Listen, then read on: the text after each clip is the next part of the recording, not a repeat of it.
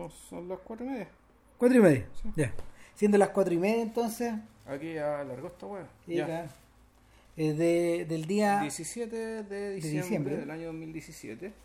Esto es el cinema 317. día de la segunda vuelta de la elección presidencial. chilena, sí, de la que no hablaremos, No.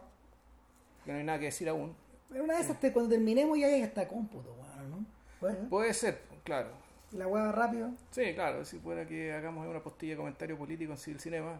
Eh, No creo. Ya, el punto es que como fue amenazado o anunciado en en el podcast anterior, hoy hablaremos de las, las cuatro películas de Ryan, de Ryan, de. Ryan Johnson en rigor. Es Rian, es Rian, Rian, es tú sí que no es, es con I latina. Aunque eso significa que es Rian. eh, Tú lo has escuchado sin podcast y donde, donde sí, yo creo que lo he escuchado como Rian. es Rian Johnson. Bueno, bueno Y si no, la hacemos de argentino, pues, si no sabrán disculpar, pero bueno. Rian Johnson. Rian Johnson, eh, autor de cuatro películas, de las cuales yo he visto tres, Ramírez vio las cuatro, Sí. eh, a saber, eh, Brick, como bien la calificó Ramos hoy día en la mañana cuando conversamos, Un clásico. un pequeño clásico, Sí. un pequeño clásico instantáneo del año 2005.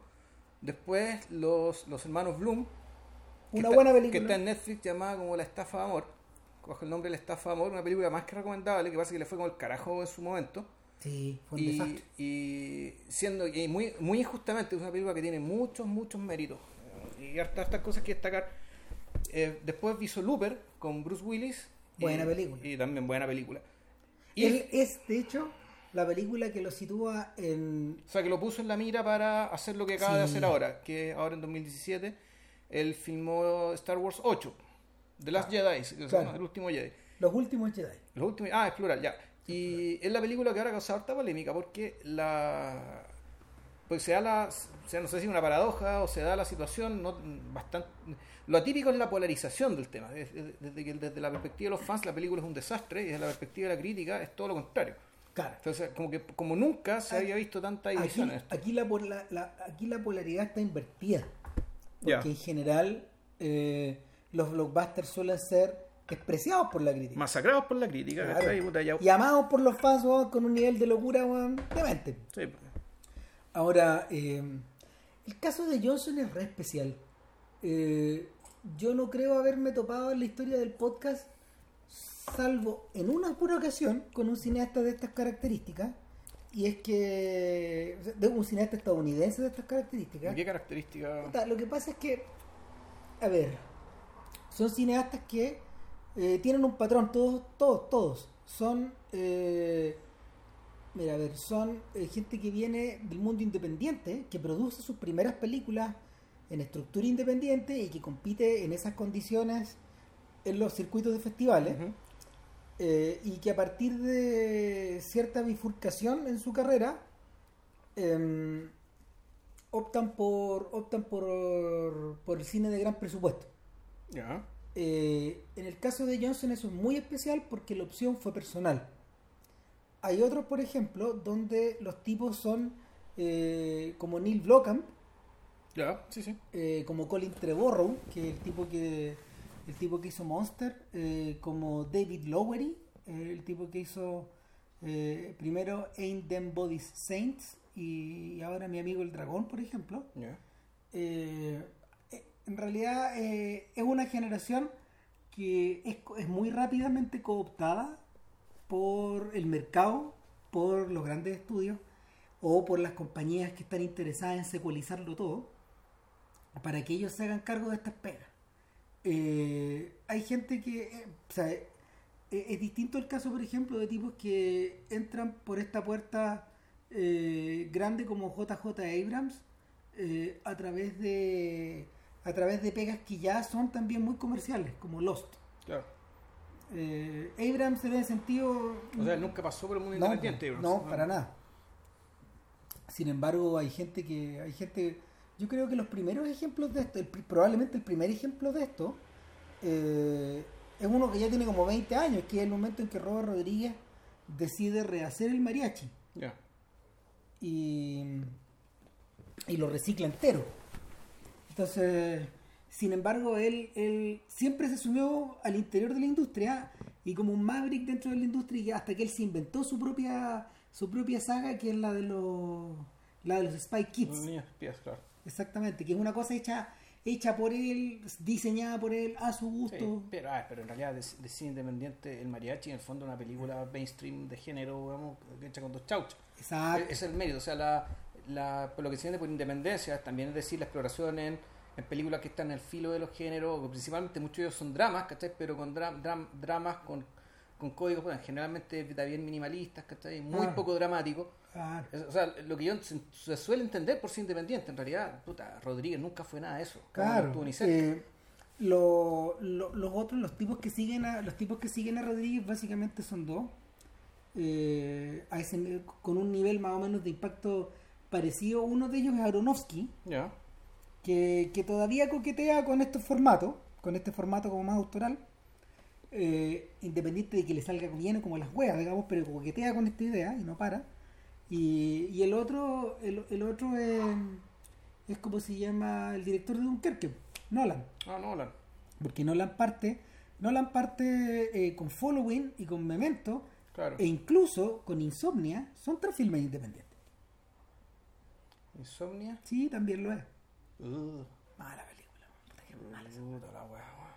Bueno, cuesta olvidarse de esa cagada, weón. Yo, yo creo que por eso todavía la tengo weón, ahí con cierta distancia. weón.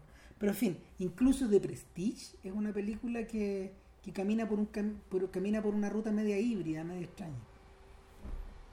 ¿Crees tú? Tú, Es que no sé, yo no sé, es una película independiente. Yo ya desde el principio. eh, o sea, bueno, lo que este, este, este weón es.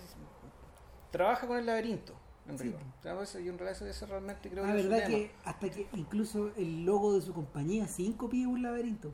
O sea, tanto The Following como Memento, como Insomnia. Insomnia no tanto. Insomnia ya es una película más de género, de hecho. Es que Insomnia es un remake. Es un remake de una película sueca, de hecho. Stellan Skarsgård era el, Sí, el original la- que, que hizo la película sueca. Eh, bueno, y ni hablar de, de Inception, ¿cachai? Que son, esas son películas... Es, ese es su tema, eso es lo que él le gusta, eso es su forma de contar las cosas, ¿cachai? Y, y- y con el laberinto te marea para después sorprenderte, e, e impactarte y choquearte y, y lograr todos los golpes que el cine comercial espera, ¿cachai? Pero te tienes que meter en el laberinto primero. ¿cachai? Entonces Claro. hay la gente que le gusta, que no, que se demora mucho tiempo en meterte en el laberinto, que realmente el laberinto es muy complicado. ¿cachai? Yo generalmente, bueno, insisto, yo, yo, yo, yo lo respeto, lo respeto harto, eh, aunque, bueno, también lo conversamos acá, de sus tres Batman, cuando se tuvo que meter en la mugre misma, digamos, ¿cachai? Eh, claro, de los tres Batman, solo uno realmente está a la altura y está muy por la altura, muy por sobre todo lo demás. Claro. Y se nota que fue un accidente, ¿cachai? Porque tanto el primero como el tercero están muy, muy por abajo. Sí. Ahora, eh, en el caso, y volviendo a la idea original, el único cineasta que tiene ese perfil y que el que le hemos, que, con el y el que hemos, con el que hemos trabajado harto, digamos, es Jeff Nichols. Ya, Jeff Nichols eh, adoptó el camino opuesto al de Johnson. ya. Son tipos igual de talentosos, son tipos que igual manejan en forma espléndida la puesta en escena. Eh, comienzan su carrera en fechas más o menos parecidas. Sí. De hecho, porque Shotgun Stories es como de hace unos 12 años, ¿no? Uh, no 2005, acuerdo. por ahí es. Sí, Sí, por ahí, por ahí es. ya. Y, Porque más desde el 2012, ¿o no? eh, sí, O po. más- sí, y la que está entre medio, Eh, Take Shelter, Take 2010. Shelter es 2010-2011. ya. Entonces, el, y, y hay una que no hemos visto, que es Midnight Special, Ya, que es que es una película donde ya entra donde ya entra en el mundo de lo ya entra en el mundo del sci-fi ya. y la que está preparando con, con Brad Pitt es derechamente sci-fi Ya. o sea el camino el camino lento va va en esa dirección pero pero no tiene esta misma Pero es un sci-fi, pero un sci-fi blockbuster. no Porque Looper es un sci-fi, no es blockbuster tampoco. tampoco Es, ciencia ficción, sí, pero no es blockbuster, a diferencia, claro, naturalmente de Star Wars, que es lo que, lo que, acaba, de- lo que acaba de hacer. Claro, el, en el caso en el caso de Johnson lo que ocurre en realidad es que comparte comparte terreno de eso, pero también comparte comparte el mundo de los autores que, que trabajan sobre el pastiche estos días. Y, yo lo- te lo- Sí. te- y- y ese en el fondo es la, es la razón por la que decidimos hacer este podcast. Porque a igual nos interesa el pastiche, hablamos de eso en forma extensiva cuando, cuando hablamos de la trilogía de Johnny Depp y Igor Verbinski. Claro. Eh, el pastiche lo que mueve a esos, a esos compadres también. Sí. eh, el, o sea, en, en- en las películas que nos importan, digamos, que, que en este caso eran eran los primeros piratas, era Rango, Rango, en los llaneros solitarios. claro, y de esa la obra maestra, porque lo era, era Rango. O sea, es, una obra maestra el pastiche. Y en este caso, eh, en este caso yo diría que yo diría que es Brick, la primera. La primera es el filme realmente Entonces, que es la más singular. lograda. O sea, eh, eh, la primera es realmente un filme muy singular. Porque, porque Looper es espléndida y, y me sorprende que se hable, me, me sorprende que se hable menos de lo que se debería de esa película en estos días.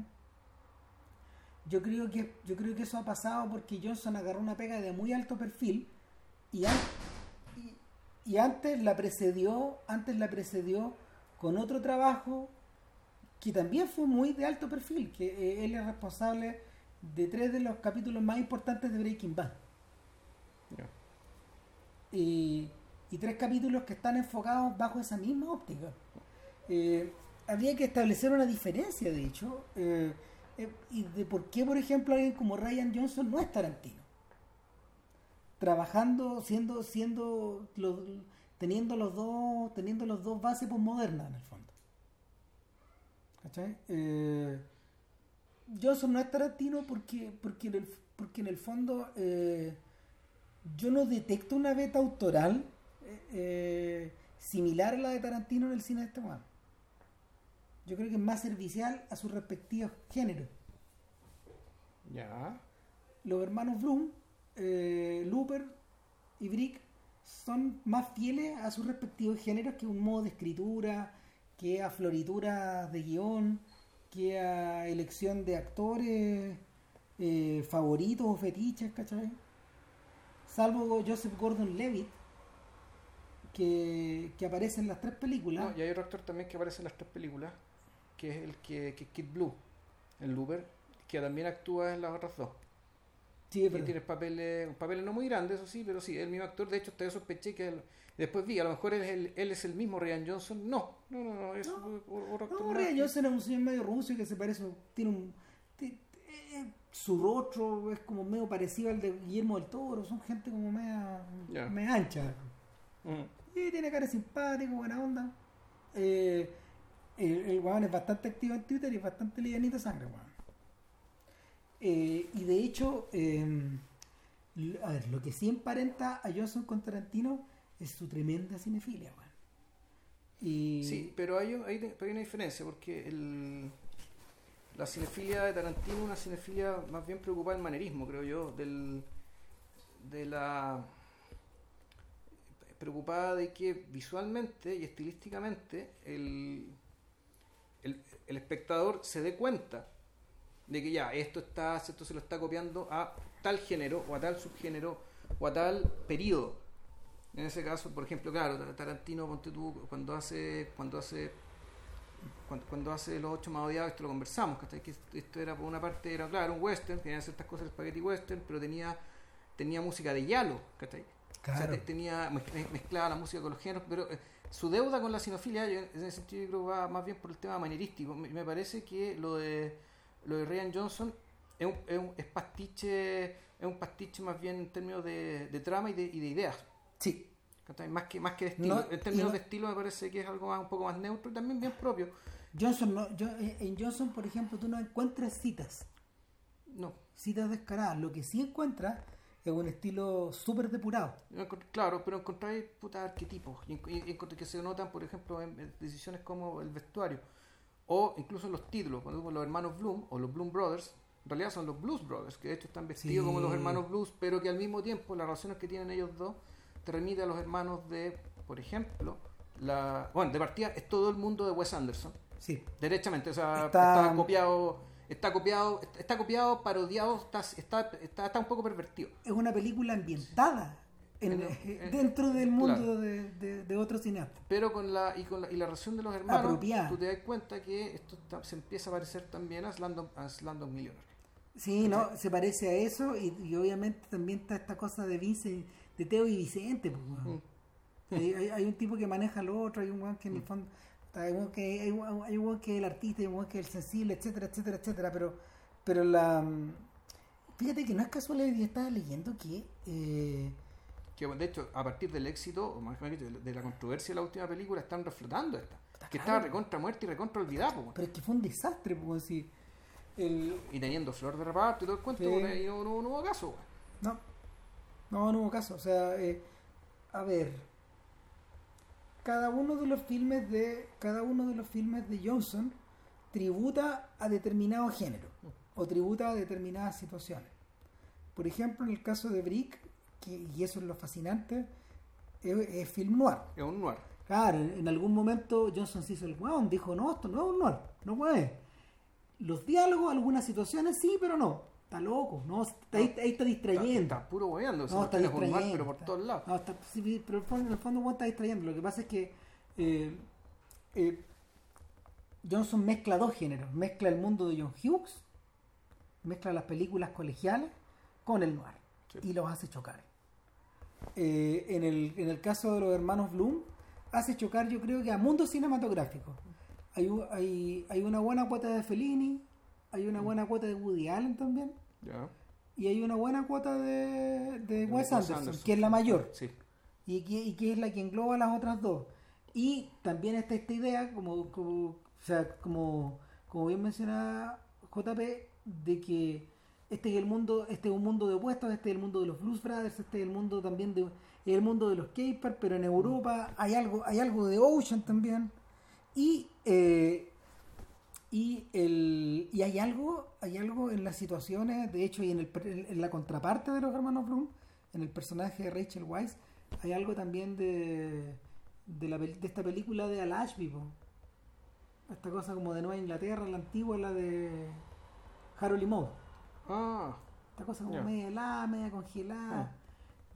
de, de mansión de la costa este etcétera con estos personajes medio fríos que de repente empiezan a vivir que, que, que, que es lo que, que es el mecanismo que por ejemplo Wes Anderson utiliza para darle vida a, los personajes de, de los Tenenbaum. Y también de Rushmore. Es la matriz de donde sale eso. O sea, el, el- el- punto de Anderson es muy clave en la donde hay, pero no es tanto por el tema estilístico como presenta los objetos, pero sí por la presencia de los objetos, de los uniformes, de la de, de- de- del mundo convertido en cierto sentido en una casa de muñecas. sí claro Eh, y, y claro, y hablando cuando se suben al barco. Donde el- no esta guay ahí descarada Claro, donde, el- donde, donde este barco de lujo medio anclado, que está anclado en el tiempo, que pareciera de otra época. Pero que en el fondo todo parece un gran patio de juego. Sí, va a estar empezando en la nave va, te, Mm. te empieza a sonar, empieza de hecho a sonar la música de la Dolce Vita, Claro. eh, y, y hay un narrador, etcétera. En la, la tercera película, Looper, Looper está ambientada en un mundo de eh, en un mundo de ciencia ficción que, que no, es, no, es, no es de alto concepto. Es un mundo, es un mundo como de serie B. No, claro, es que además eso, eso ayuda también el hecho de que el, el futuro que se están imaginando es un futuro empobrecido Sí. y bastardeado. Por lo tanto, aquí lo que la tecnología que vemos no es tecnología superior, sino que es adaptación bien misérrima, digamos, ¿cachai? Los pocos avances tecnológicos que hay a tecnología de 50 años antes. Entonces son todos autos antiguos que tienen algún tipo de tubo extra. O, o placas o placas solares. o placas etcétera. solares, ¿cachai? Pero la gente más o menos vive en las mismas casas, pero sí. y con el concepto también de un poco del colapso. Es lo que vamos a ver en Ready Player One, de hecho, de Spielberg. Eh, a, principios del o sea, a mediados del próximo año. Sí, bueno, y en el fondo es una. Esto ya. eh, Porque en el fondo son todas películas de zombies sin zombies. Pero esa es la impresión que te das esa, ¿cachai? O sea, el tema es que la película es zombie, en el fondo es una película. No es la película de ciencia ficción donde la sociedad degenera, ¿cachai? Hace una sociedad que es más opresiva, más, brutal, ¿cachai? Aquí lo que vemos es una sociedad que ya está colapsada. ¿cachai? El concepto es distinto. El concepto es que ya la autoridad y lo que y, este el orden público que, podía ser mantenido simplemente ya no están. ¿Por qué? Porque la autoridad se acabó. Y, claro, esto lo decía este tipo en, en- en 2012, pero ayer, ayer vi Ponte tú esta It Comes, It Comes at Night, esta película también. Ah, Y también, puta, habla desde ahí. Una película, una película de zombies sin zombies. sí, claro. ¿Cachai? Pero el, volvemos, el futuro que se están imaginando estos tipos ya es el futuro de la sociedad, no la sociedad pervertida, sino la sociedad directamente destruida. Sí, el- son todos medios tributarios de son todos medios tributarios de este impulso de Cormac McCarthy en la carretera, que que, claro. que, que para, para estos efectos está convertida en la hora rectora, pues bueno. Sí, pues sí fue, creo que haber sido la primera que, que vislumbró. La novela, la novela. claro. Y, Ah. y bueno, de hecho ya una película. Sí. No es nada mala. No es nada mala, sí. Y de hecho está, Está está, en Netflix. y está dirigida por está dirigida por un tipo que está conversando o sea, artísticamente está conversando permanentemente con esto- con todos ellos que, que es John Hillcoat Ya. que, que este tipo que que, que hizo un west que, que- que empezó con un western ambientado en, en Australia y luego Hillcoat hace luego Hillcoat ¿Y qué hace australiano esto? eh, entiendo que sí eh, Limitless creo que se llama Uy, no lo digo. Sí, no me acuerdo. No me acuerdo el nombre, pero es, una, es una película, de hecho, con. Es una película mafioso y después en la carretera. Claro. En la, entonces, en esta, en esta película, como sociedad ya al borde del colapso, donde hay cierta autoridad pública, digamos que está, hay todavía como la, la sombra de una elección, la sombra de una democracia y la sombra de una vida en común, pero en la práctica lo que está la cagada, está todo destruido. Sí. Está todo destruido y básicamente los pacos están comprados por, por, por, por, por unas empresas, ¿cachai? Que empresas donde ya se puede viajar al futuro. Entonces, claro, tenía a Willis, tenía a Joseph Gordon-Levitt, que está particularmente mal maquillado. Eh, es- está. Está maquillado para que se parezca a alguien que sabemos que, que él no se parece. Que él no es, pues, claro. Claro, es porque tiene que parecerse a Bruce Willis, porque sucede que va a verse Bruce Willis, Bruce Willis es el mismo personaje, pero en el futuro. Sí. Entonces, claro, tú decís, ah, ya, esto es 12 monos. O sea, si traen a Bruce Willis, esto es para hacer 12 monos y por el fondo Sí. va, a ser, va a ser la RT. Exacto. No, en rigor. No. Ahora, eh, volviendo para atrás. Johnson. eh, Johnson aparece en el mapa de la nada con Brick. Llama mucho la atención. Es la típica película que circula, no sé, en Sundance. Claro. Está producida por Focus Features, que en esa época trabajaba estos materiales. Eh, Escrita y dirigida por este muñeco. sí, claro, de la nada. sí. Claro. Y, Y parece que, parece que eh, por lo que viendo los créditos, es como la película que hizo con la plata de la familia, weón. prácticamente. Porque fue un, un montón de personas de apellido Johnson, ¿cachai? Que no puede ser casual, esto es la familia, O weón. sea, los únicos tres actores conocidos son Richard Roundtree, que es Shaft, conocido, eh, el- eh, que es el, el, el vicerrector. El- ah, ya, el, sí, la Claro. Oh, Richard Roundtree es un personaje, un personaje mítico en, el, en, el- en este mundo de policiales. Bueno, es Shaft. Ya, Y para eso está ahí. ya, ¿cachai? Para, dar- para, para dar la apariencia de que hay algo de orden acá. ya. Eh, y por, por un lado, Joseph Gordon Levitt, que en esa época todavía actuaba en la sitcom Third Rock from the Sun.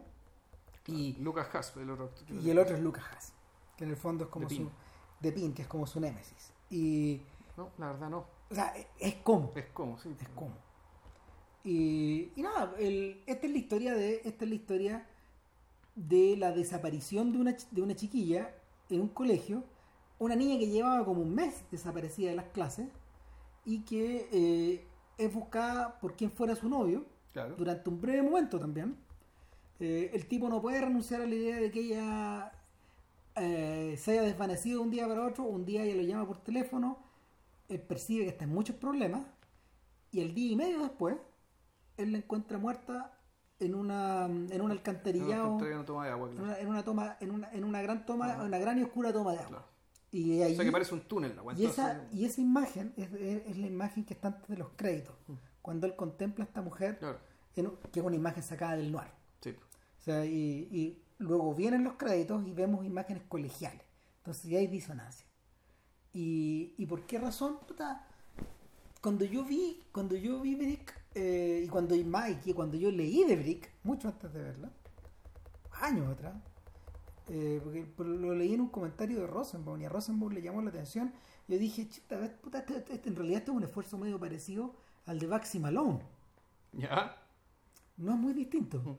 Que era Malone, eh, es una película donde Alan Parker eh, apostó por la idea de eh, crear una crear el, a, a mediados de los 70 un filme en la tradición nostálgica que los 70 sentían por los 30 en ese momento, Claro. con Chinatown, con Paper Moon, Con el golpe.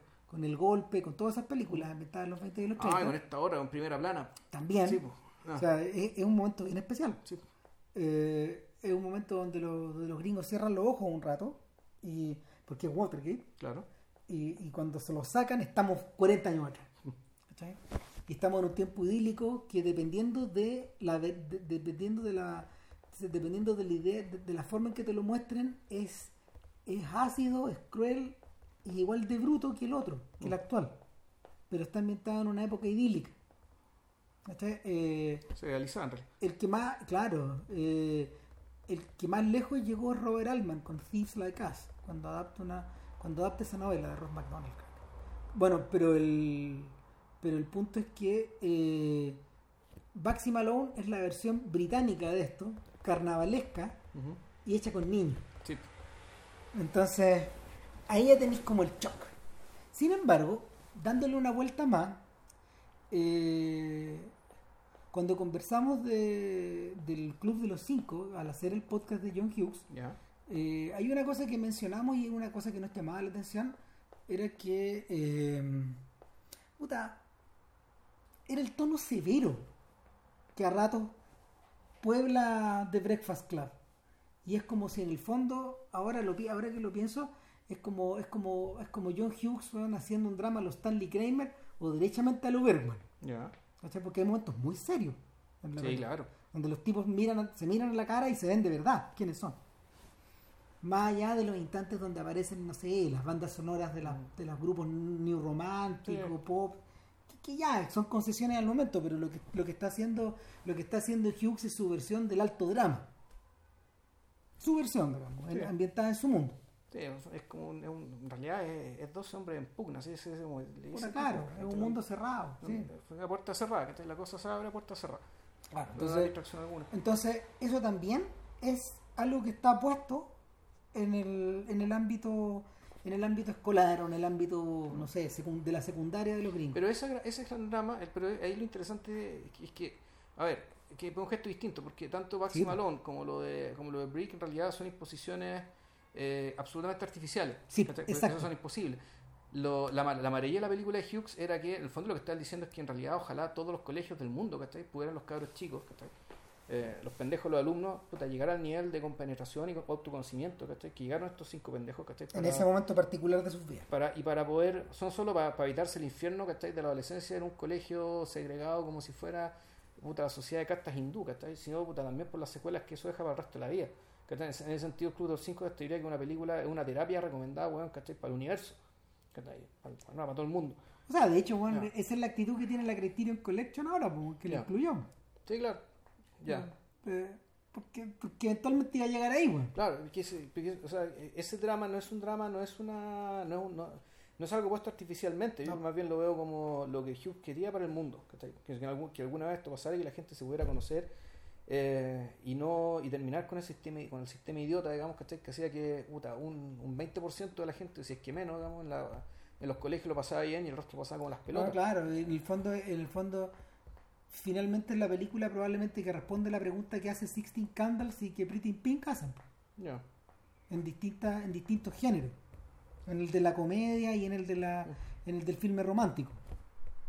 O de relación de padres e también, que, Claro. es, Pretty, Pretty- que es Pretty in Pink. Que es la parte que en realidad más me interesa a mí de la película. Pero, pero en el, en este caso no, en este caso, eh, tal como en Baxi Malone, eh, cuando uno, me- cuando uno, qué buena película, weón. Nunca listo. No, bonita película, sí. Eh, un gesto similar es el de Melody, de hecho.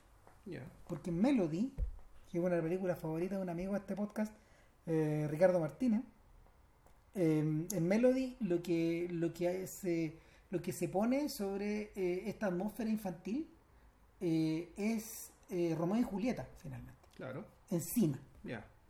Le- Acelera, acelera lo que los protagonistas van a vivir 6, 7 años después Ya. en el fondo. Ahora, ahora bien, en el, en este, en este caso, en este caso todo, todo torna a, todo torna al noir en la medida de que eh, Rian Johnson puebla de arquetipos Sí. este colegio que son personajes del noir. O sea, y están todos. O sea, Están está todos. nuestro investigador, que es. Gordon Levitt, que es un personaje que almuerza solo en la parte de atrás del colegio. Él no almuerza en las mesas con todos los demás, No. porque en el fondo los odia a todos. Los odia y los desprecia, uno los aguanta. Es una persona que está afuera, ¿sí? es, eh, es como se llama, eh, es el personaje de Dashiell Hammett, el hombre que está afuera. Sí, el hombre de la continental, el hombre sin nombre. Sí, sí. Eh, es, es más radical que Marlowe, incluso. Es más radical que Marlowe, ¿no? Sí, el, el- los tipos que hablan de Brick, que, han, que han hablado en serio de Brick, hablan de Hammett.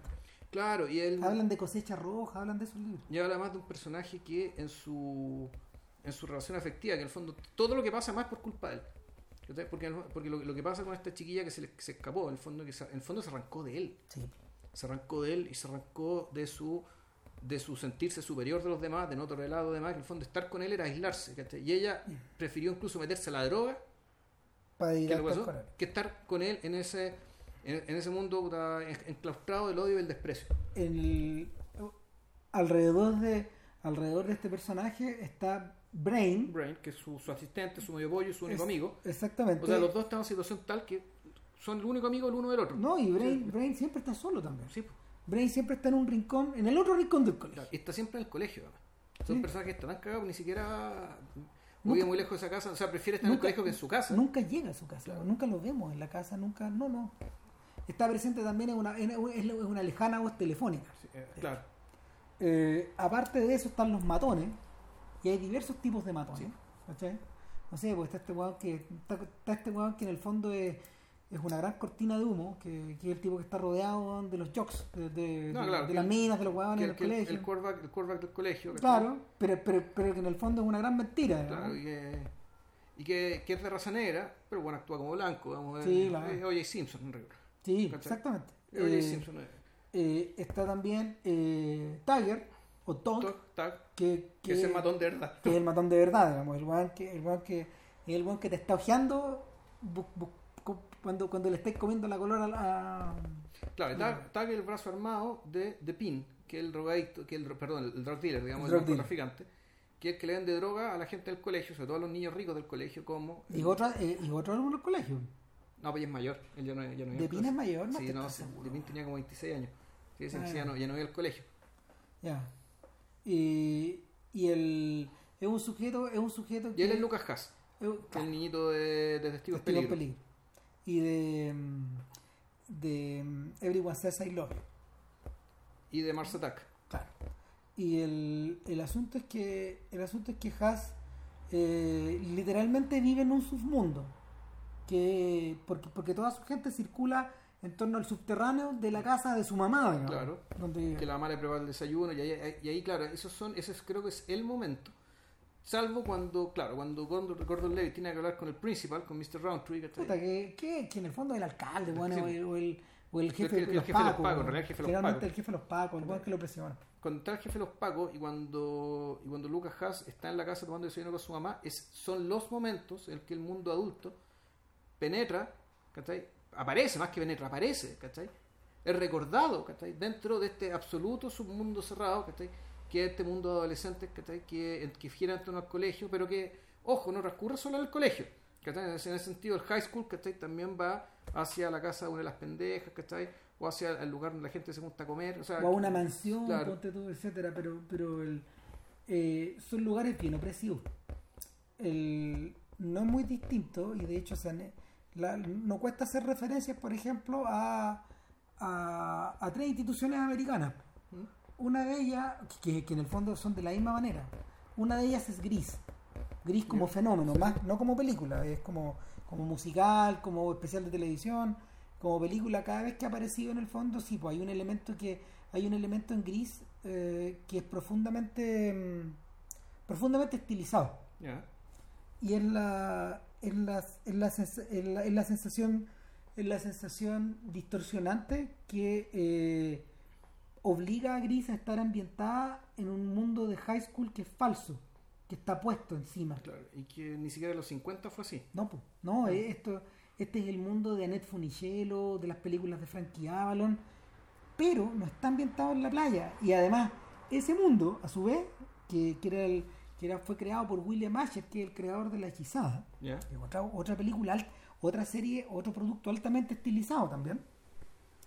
Eh, son, son lo que los gringos llaman los lost, los lost worlds, mundos perdidos, mundos, mundos aislados, mundos que están como que están autocontenidos. La otra institución es Riverdale, que es el mundo de Archie. Ya, de eso yo conozco poco y nada. Puta. Son los cómics, ¿no? Sí, claro, el mundo- Archie, Torombolo. y- Exactamente, y, y- y las dos chicas y, y el matón y, y toda esta gente que puebla este lugar, que, que puebla Riverdale, también funciona de la misma manera.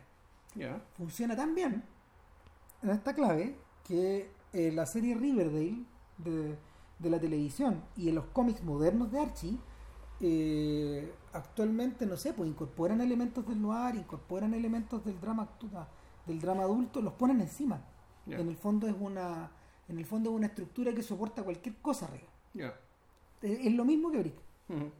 Eh, y, el, el- y el tercero y probablemente el más perfecto de todos es Peanuts Ya. Claro, no hay nada más perfecto que eso. O sea, porque son 50 años de trabajo arriba esa weá. Entonces, eh, el, el- en parte porque lo que Schulz pone arriba ya no son, ya no son arquetipos. No, no, no, no, no- no trabaja con los arquetipos, no trabaja con las estructuras prestadas, trabaja con las neurosis. Es puro.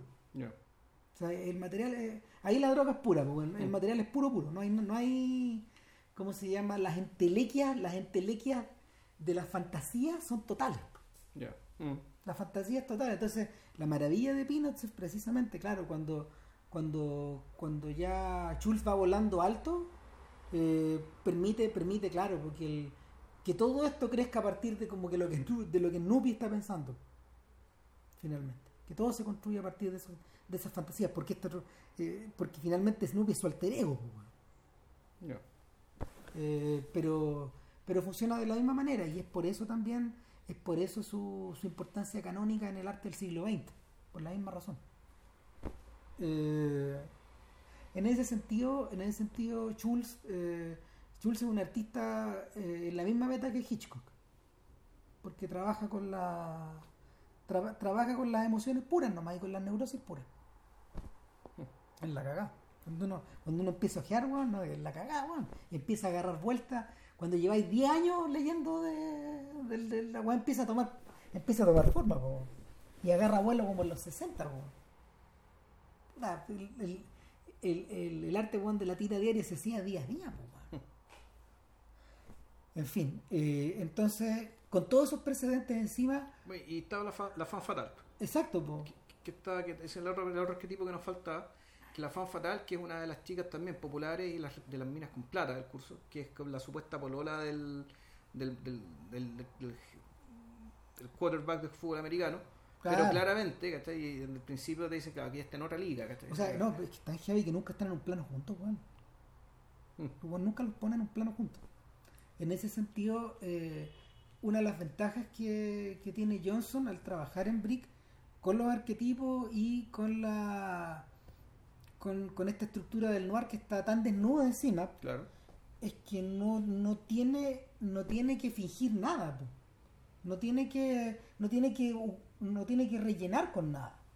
No tiene que no claro o sea el, que en realidad es una apuesta. Si la apuesta la apuesta está entre que más, más que la verosimilitud es como la la aceptabilidad moral de que en un colegio sea concebible que en un colegio con, pende- con, estos, con pendejos que están sobreestimulados eh, sobreexpuestos ¿cachai? a la droga sobreexpuestos al consumo también podría o no darse claro que nunca sea de la misma manera pues, no es un tema de verosimilitud No. ¿cachai? pero sí de que tú cuando transpones el género arriba de esta realidad colegial ¿cachai? donde tenéis matones donde tenéis gente popular, gente que tira humo, gente que trata de liderar en la sombra, gente que consume droga, ¿cachai? gente que la, que, gente que la provee, que la provee, ¿cachai? que la, la vende. Eh, eh, y te encontráis con, de hecho, lo único que parece, todo eso parece creíble. De Sí. hecho, lo, lo, eh, o, moralmente, o mo- o- verosímil moralmente, ¿cachai? Lo que sí realmente parece un poco excesivo es precisamente el carácter, el, el, el carácter obsesivo y posesivo del personaje protagonista sí que en general es muy eh, y sobre todo por las razones por las cuales se comporta de esa manera que eso tú decías esto esto ya es propio de un adulto es, es absolutamente impropio de una persona eh, de una persona tan joven que, piense y actúa así Claro, es una. Es un grado de cinismo que el adolescente no tiene.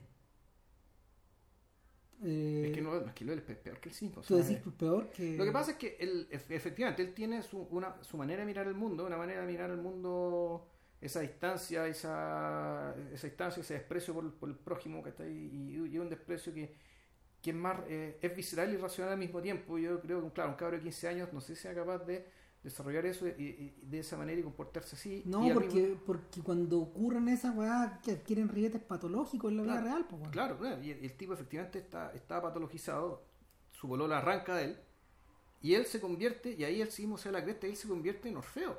Sí.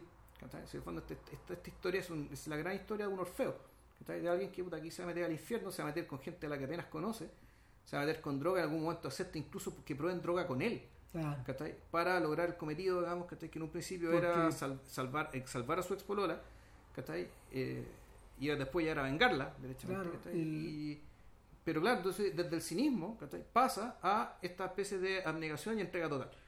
Hay... Para esto, para esto Johnson se sirve, para esto Johnson se sirve de un mecanismo que es muy bonito y en el fondo que eh, todo esto está espejado, todo esto está espejado en una secundaria que de hecho adquiere estas características zombies de las que tú habláis porque porque hay momentos en que no está poblada, por ejemplo. Es que nunca se les ve en clase. nunca se les ven clases. Eh, no, que esta gente en realidad, eh, O sea- estas criaturas, estas criaturas están tan removidas de sus actividades diarias como los personajes del noir lo están de sus propias actividades diarias.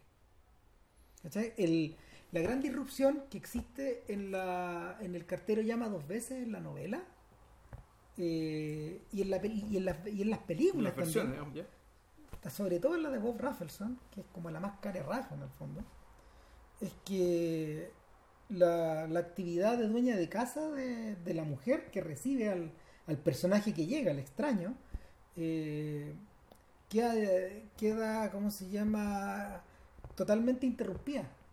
No, no continúa nunca más. Se acaba, se acaba esa casa. Se acaba, se acaba ese hogar, se acaba esa casa, caga todo. Eh, es un terremoto que lo caga todo. Y el esa es la razón, de hecho, por la, por la que la escena famosa de esa película, que es la escena de, la escena de sexo, de hecho, cuando en, en- en la- cocina, es tan larga también. O sea, el- llamó la atención en esa época por eso. No por, no por lo explícita, sino que por lo, lo- Por, lo- por la, la cantidad de de tiempo y espacio que ocupaba. ocupa, po, porque es, desmesurado. Entonces, eh, El, el, terremoto grado 10, pues bueno. Claro, Acá- claro, entonces se acaba todo, pues, weón. bueno, esa es una cosa. Pero lo único que no se acaba, lo único que no se acaba son estas constantes representaciones de teatrales. Mm. El equipo de drama del, del colegio que está permanentemente, bueno, está permanentemente funcionando a espaldas de estos gallos. Donde hay otra fan fatal dando vuelta. Exacto, y, y- y en el fondo ese, ese es el hogar de esta otra fan fatal que está como sacada de está como sacada del mundo del carnaval, del mundo del cabaret, del mundo de Bob Fosse, finalmente. Y que es otra clase de noir, de hecho, el noir musical, pero pero pero esta esta continua representación funciona como espejo de esta otra. Mm. ¿Cachai? De, esta, de este noir que está metido enquistado dentro del colegio. Entonces, ahí hay un juego de espejo. Bueno, donde además, el- volvemos, o sea, el noir no se trata de lo que la gente hace en su oficina, sino que el, no, No. el they live by night, Claro. es- vivían de noche y aquí también. La noche es todo lo que pasa cuando no están en clase. Y lo, que está, y lo que está a espaldas de los Sí. otros, po, lo que le ocultáis weón, a, a tus familiares, lo que le ocultáis weón, a, a tus compañeros de trabajo, lo que le ocultáis a tus amigos. O sea, eh, en este caso, el, al compartir información, Gordon Levitt, de hecho, está, está compartiendo cosas que preferiría haberse guardado para sí mismo. Si cada cosa que le dice a Brain es una weá que se- él se saca de adentro. Mm, sí. Y. y Otra cosa, el, en términos físicos, eh, eh, me parece, y es una cuestión, una, pegada percepción visual, que a Gordon, eh, que a Gordon Levitt en esta película lo están disfrazando de. Uy, ¿cómo se llama este actor que se murió? El australiano. Ah, hay cierto aroma Heath Ledger ahí. A Heath Ledger, Sí. por la película, sobre todo eh, por la, de la pin- cosas código de ti. Exactamente. por- por- Bueno, por es que ahí también está esta otra vuelta. Yo mientras tú hablabas de...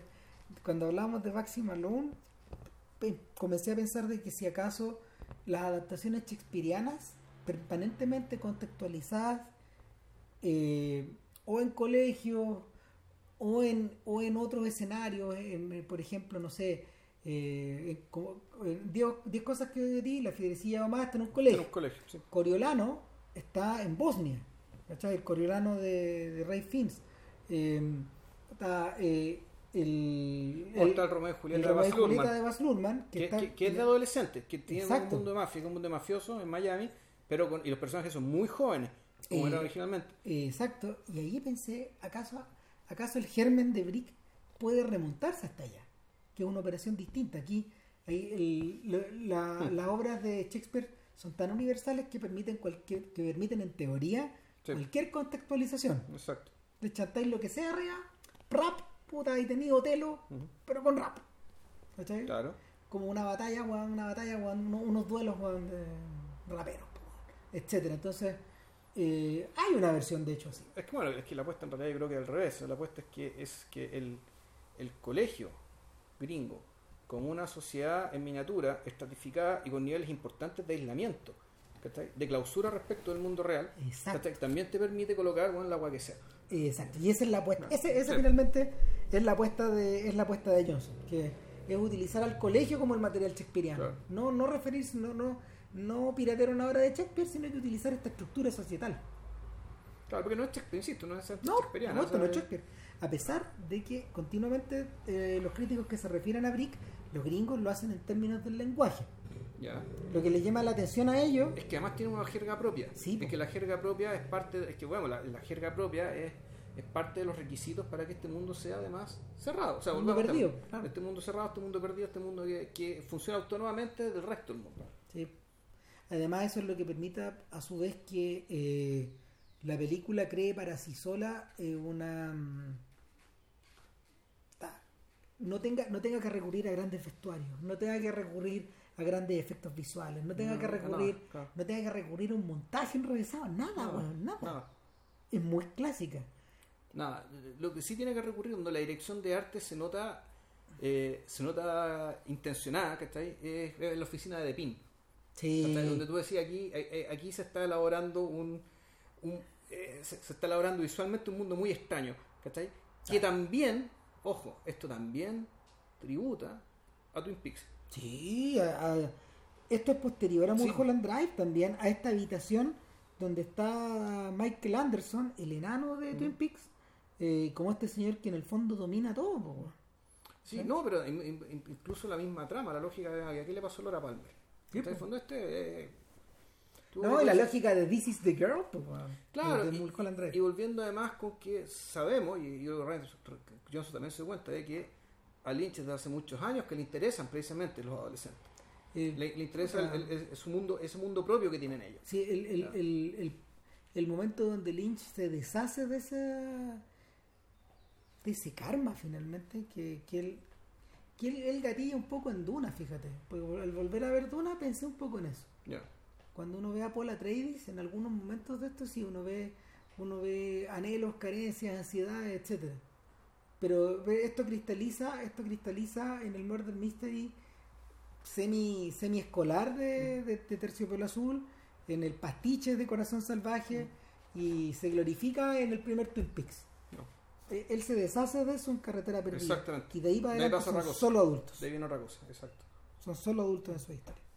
Entonces, eh, y empieza otra trilogía de películas, lo que ustedes quieran, digamos, pero, pero el, el- es innegable. Ahora, esto está reflejado, por ejemplo, en otras películas adolescentes que son realmente interesantes, como Heathers, que también, también esa es una película que merece análisis, de hecho. Esa no la conozco. Puta, si alguna vez creo que la viste. Eh, en el fondo, Heathers es una, Heathers es una historia de, de, un, de una pareja. eh, es Winona Ryder con Christian Slater. Ah, sí, sí la vi. No sé cuál es, no me acordaba, no, no, no sé el nombre, sé cuál es. No, que te pone un psicópata. Sí, mata a Heathers. Se, se dedica a matar, se dedica a matar gente, sí, pues matar a la gente que en fondo hace justicia dentro de su lógica. Sí, claro, y, y, y no solo humillarla, también te acordás que hay una hay unos sujetos, hay unos sujetos que, que eran como unos bullies del colegio Mm. que los mata a los dos eh, haciendo creer que se trata de un suicidio homosexual. ¿Te acordás? Sí. Eh, ahora, el Daniel Waters creo que se llamaba el escritor de Heathers. Waters tiene un mundo particular así, o sea, eh, más adelante cuando él dirigió una película Happy Campers, también revierte un poco eso y, y también es un mundo clausurado. Ya. Eh, ahora, eh, en, el, en el caso de. En el caso de. mm, de. de Brick al nivel, al nivel primario de la trama, la trama va girando desde la búsqueda de esta mujer hasta el momento en que eh, este sujeto infiltra el mundo de Depin. Claro. Y al infiltrar el mundo de Depin ocurre lo mismo que pasa en, las en la- en la- en los cuentos de Hammett. Que finalmente cuando llegáis al corazón del mal, eh, cambian tus puntos de interés o lo que buscáis, pero, pero todo revierte a, a, como estabais al principio. No, claro, pero al mismo tiempo, eh, y aquí tú también te acordás, cosecha roja y es Yojimbo, ¿cachai? Es Sí. Esto de que, el- en el fondo, de, de lograr la confianza de, de- del mundo de, de Pin que se abre, entonces se separan el, el brazo con el cerebro y este tipo tiene que mediar entre los dos y al fondo trabaja para, para la destrucción de ambos. Para destruirlos, claro. O sea, el, el McGuffin ahí es la recuperación De un brick, De un brick, de un- un ladrillo de, de- de heroína. de un ladrillo de heroína que está mal mezclado. Que, Que lo de- cortaron mal claro, y se le murió un hueón ahí por y en coma. en coma, claro, y Sí. Depin, Depin, eh, Depin está en una búsqueda no desesperada, pero puta, mm, ¿cómo se llama? Medio majadera también del, del, del, ladrillo este para poder eliminarlo finalmente. Claro, si mal que mal era un hombre de negocios que está velando por su producto y él actúa un poco así, él actúa así. Entonces, el, el, pero son, son actuaciones, volvemos, arquetípicas. Sí, claro. O sea, el, hay dos grandes momentos donde eso se quiebra. Uno, bueno, uno es cuando a, a Gordon Levitt lo, llega, llega hasta llega hasta el corazón weón, de, de la guarida de, de Depin y, y lo muelen a palos, weón, y bueno, cuando despierta, weón, está lo, lle- lo llevan lo llevan al, al nivel del al nivel de al nivel del suelo, al aire libre finalmente, no al aire, a la casa. Y ahí, y ahí lo atiende y le dan cereal, pues, Sí, y, pues. ahí, y ahí volvimos a estar en el mundo de los cabros chicos. Claro. Eh, la mamá le da cereal, digamos, y, tú- y uno, y uno piensa un rato, uno piensa en mamá Corleone, ahí, que mamá Corleone cuando estaban preparándose para la guerra y estaban todos encerrados, puta, ella hacía las comidas, weón, para los, para los miembros de la banda, pues, weón. Claro, pero más bien, yo lo diría como en la mamá de Joe Pesci. Sí, un poco Eh, así Como también. eran muchachos, o sea, esto de que, la, que, que estas bestias, que se volvieron unas bestias. Porque el padrino estos personajes no son, no son, no, no son mostrados como bestias, ¿cachai? Eh, Lo son, sí. pero no son No mostrados son así. mostrados, claro. Scorsese sí, él no tiene un despacho y dice, esto es unas bestias, ¿cachai? Incluso esta, esta bestia tiene mamá. Sí. ¿cachai? Y la mamá lo quiere. Ah, no. Sí. Independientemente si vamos, si, si es que la madre sabe o no el tipo de bestia que este weón es. Claro. O sea, de hecho, ahí es donde la... No es que la película bote la cuarta pared, pero abre otra. Sí. hacia otro universo, weón. Entra a otro lado, digamos, un mundo donde la gente mata y va a la iglesia, weón, y no sé. Eh, y, y se pone su mejor ropa para el domingo, weón, no sé. Eh, y el otro instante, el otro instante ya es cuando es cuando todo está podrido y, y, y, de, y Depin es curioso, Depin es el único personaje que hace, que rompe su que rompe su caracterización, break character Mm. y, y saca otra voz, saca la voz de un niño cuando grita. Cuando grita es la voz de un, de un joven, Sí. no es la voz de este viejo que se apoya en un bastón, que en el fondo interpreta a- al hombre detrás del hombre. digamos. Es un, es un cabro chico que, que está gritando porque cabro- le da miedo. El cabro chico que de verdad son. Y tú, ahí, y tú, tú decís, bueno, en realidad, claro, es la, el High School Gringo, en realidad, detrás del High School Gringo y el Club de los Cinco, eso es lo que revela. Sí. Claro, un gran, una gran puesta en escena. O sea, yo, el- yo entiendo que el tipo que ha ido más lejos con eso y también amerita análisis, pero puta, o sea, no, no, no, no, no un podcast porque en realidad es imposible, son demasiados capítulos. Es cuando Josh Whedon se mete en el mundo de Buffy la casa vampiro. ¿Ya? Porque el weón, el weón empleó años en poder crear este mundo de. Este mundo, este mundo adolescente, este mundo semiescolar y después universitario y después ya, o sea, la serie es lo bastante larga como para llevarlos a través de todas de toda esta historia. Pero, pero todo lo que hay ahí finalmente es un rito de, un gran rito de pasaje hacia la adultez. Ya. Y los vampiros y el horror y todo eso finalmente es lo que está, es lo que está chantado encima de lo que realmente importa. Ya. Y, y, y Whedon, Whedon ha, ha sido súper súper abierto, súper vocal respecto de eso. Lo han explicado que es sobre eso. o sea. Por si la gente no le entiende la ¿No weá. Claro, es sobre esta otra weá. ¿no? O sea, los vampiros son el relleno de esta weá. Por ser vampiro, precioso, por ser cualquier hueá, pero ya fueron vampiros. Ya. Eh, exactamente, es el mismo ejercicio y lo interesante es que eh, para el momento en que Brick se realiza, esto está- eh, lo de Whedon ya se está acabando. Ya está terminando con eso. Porque duró como 6, 7 años, ¿sí? Una- que fue muy exitoso, ¿no? Ahora, eh, el hacia el, eh, eh, el desenlace el desenlace de, de Brick está obviamente dentro de la dentro del mundo del noir completamente sumergido pero pero hay algo extra y es lo que decías tú que en el fondo hacia el final cuando cuando todo lo, cuando todas las cortinas se caen digamos cuando todo lo que estaba nublado se despeja y y, y el personaje de Gordon Levitt intenta una explicación de todo esto y la y la y su contraparte le dice sí acertaste 90 de 100 y le cuenta algo más. Eso último ya es, es- es lo que termina por despeñar a este weón. ¿Cachai? y no a pesar de haber solucionado el crimen eh, queda un poco queda un poco queda un poco en el vacío como le ocurre a Jake Gittes en Chinatown cuando le palmetean la espalda, weón, le dice, puta Jake, weón, don't worry, weón, esto es Chinatown, pues, weón, cagó todo, pues, weón, y, y en este caso sí, pues, el golpe de gracia que le dan a este weón, el weón termina, el weón termina muerto en vida, weón, un poco. No, que ahí esa es el, el final es chacal. Yo creo que, Creo que además es muy abrupto. Porque termina de, de esa la información y que ahí y pum, negro, listo, se puta, fue. y es abrupto como económica en la película, weón. Sí. Gran película, weón. Eh, pero me gusta porque es grande, pero me gusta porque es grande pequeña. es grande, claro, porque es que nada, está hecha con nada, weón. nada. Sí. Hay harto también, hay harto, yo creo que hay harto, a ver, no del estilo, pero sí del espíritu de Linklater en esta weá. En esta sensación de tener que trabajar o de obligarte a trabajar o de ser feliz trabajando con muy pocas weas. Pues los, los filmes de Linklater están, están compuestos de nada también. No. Parecen no puestos en escena por la misma razón. O sea, lo- lo- los más diáfanos, los más, los más, los más pelados, tape, slacker, eh, en este sentido los, los, los before son los before son la versión barroca de, de esta expresión, de esta sensación, de esta manera de ser, de, de esta manera de explicar las cosas. Puta, eh, bajo esa óptica era lógico que este weón hiciera algo como los hermanos Bloom. No sé si sea tan lógico. Sí, yo- a mí, a mí, a mí, a mí, fíjate que vi los hermanos Bloom antes. Ya. Y después que vi Brick, se me armó más la otra. Yo partí de raspa adelante. Yo primero vi Looper, Ya. dije, "Ah, esto está bien. Después vi los hermanos Bloom y quedé muy sorprendido. Y después volví a ver Brick, pero yo Brick la vi hace muchos años, pero sin subtítulos, entonces no entendí ni una Peor, porque tú me dijiste, te muy interesante, pero bueno, en esa época no le podíamos pegar subtítulos a las weas, No, no, era.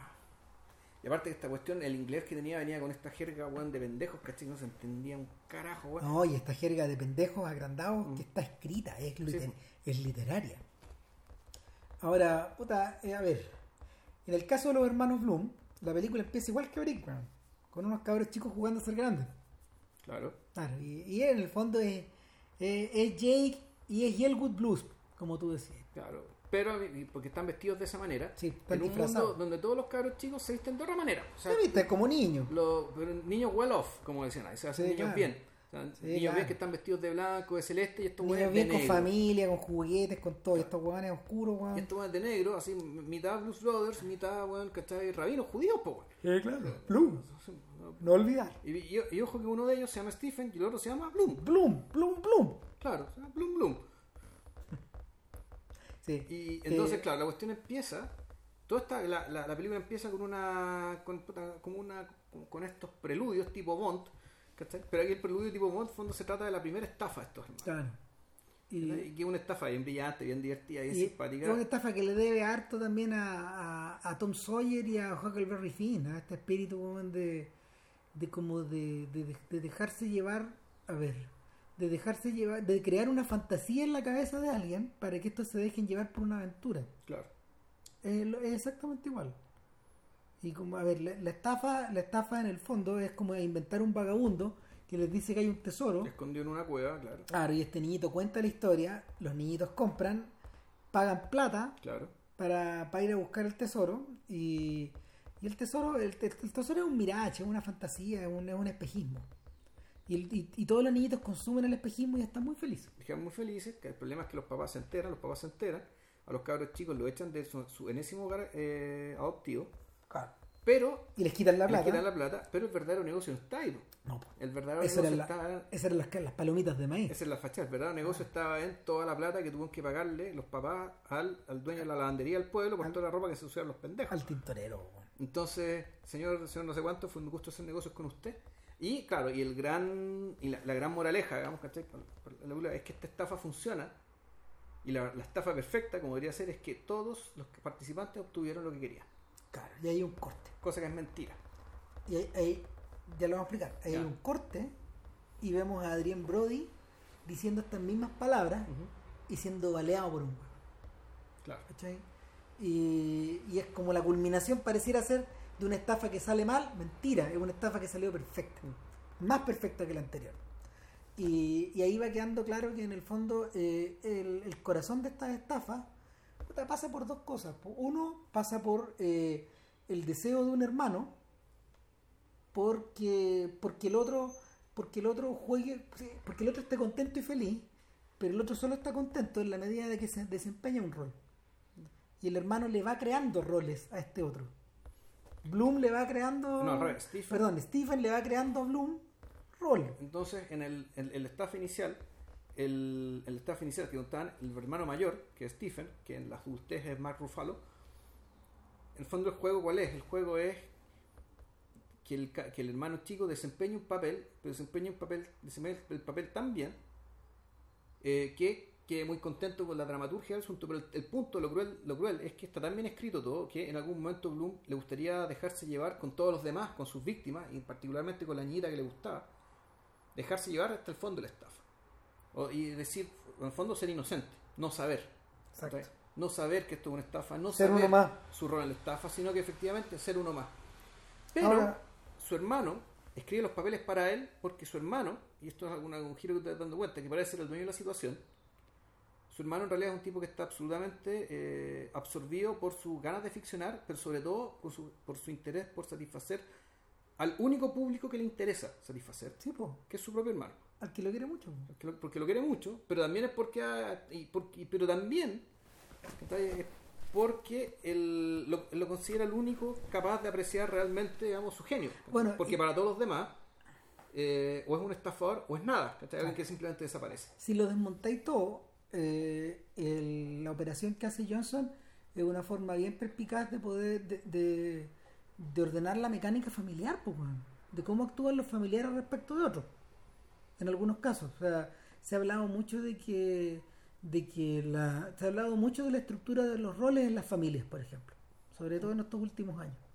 Y que, y que lo- los integrantes de las familias adoptan estructuras, adoptan mecánicas, adoptan relaciones y, y nada, pues, o sea, de hecho, de hecho eh, Wes Anderson ha hecho de esa pega parte de importante de su, de su filmografía.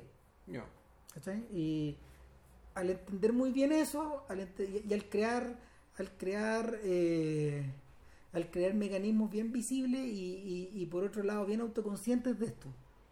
O sea, es es una, una y otra vez. A mi gusto es donde, a mi gusto donde mejor, donde mejor funciona eso es, eh, puta, no sé, weón.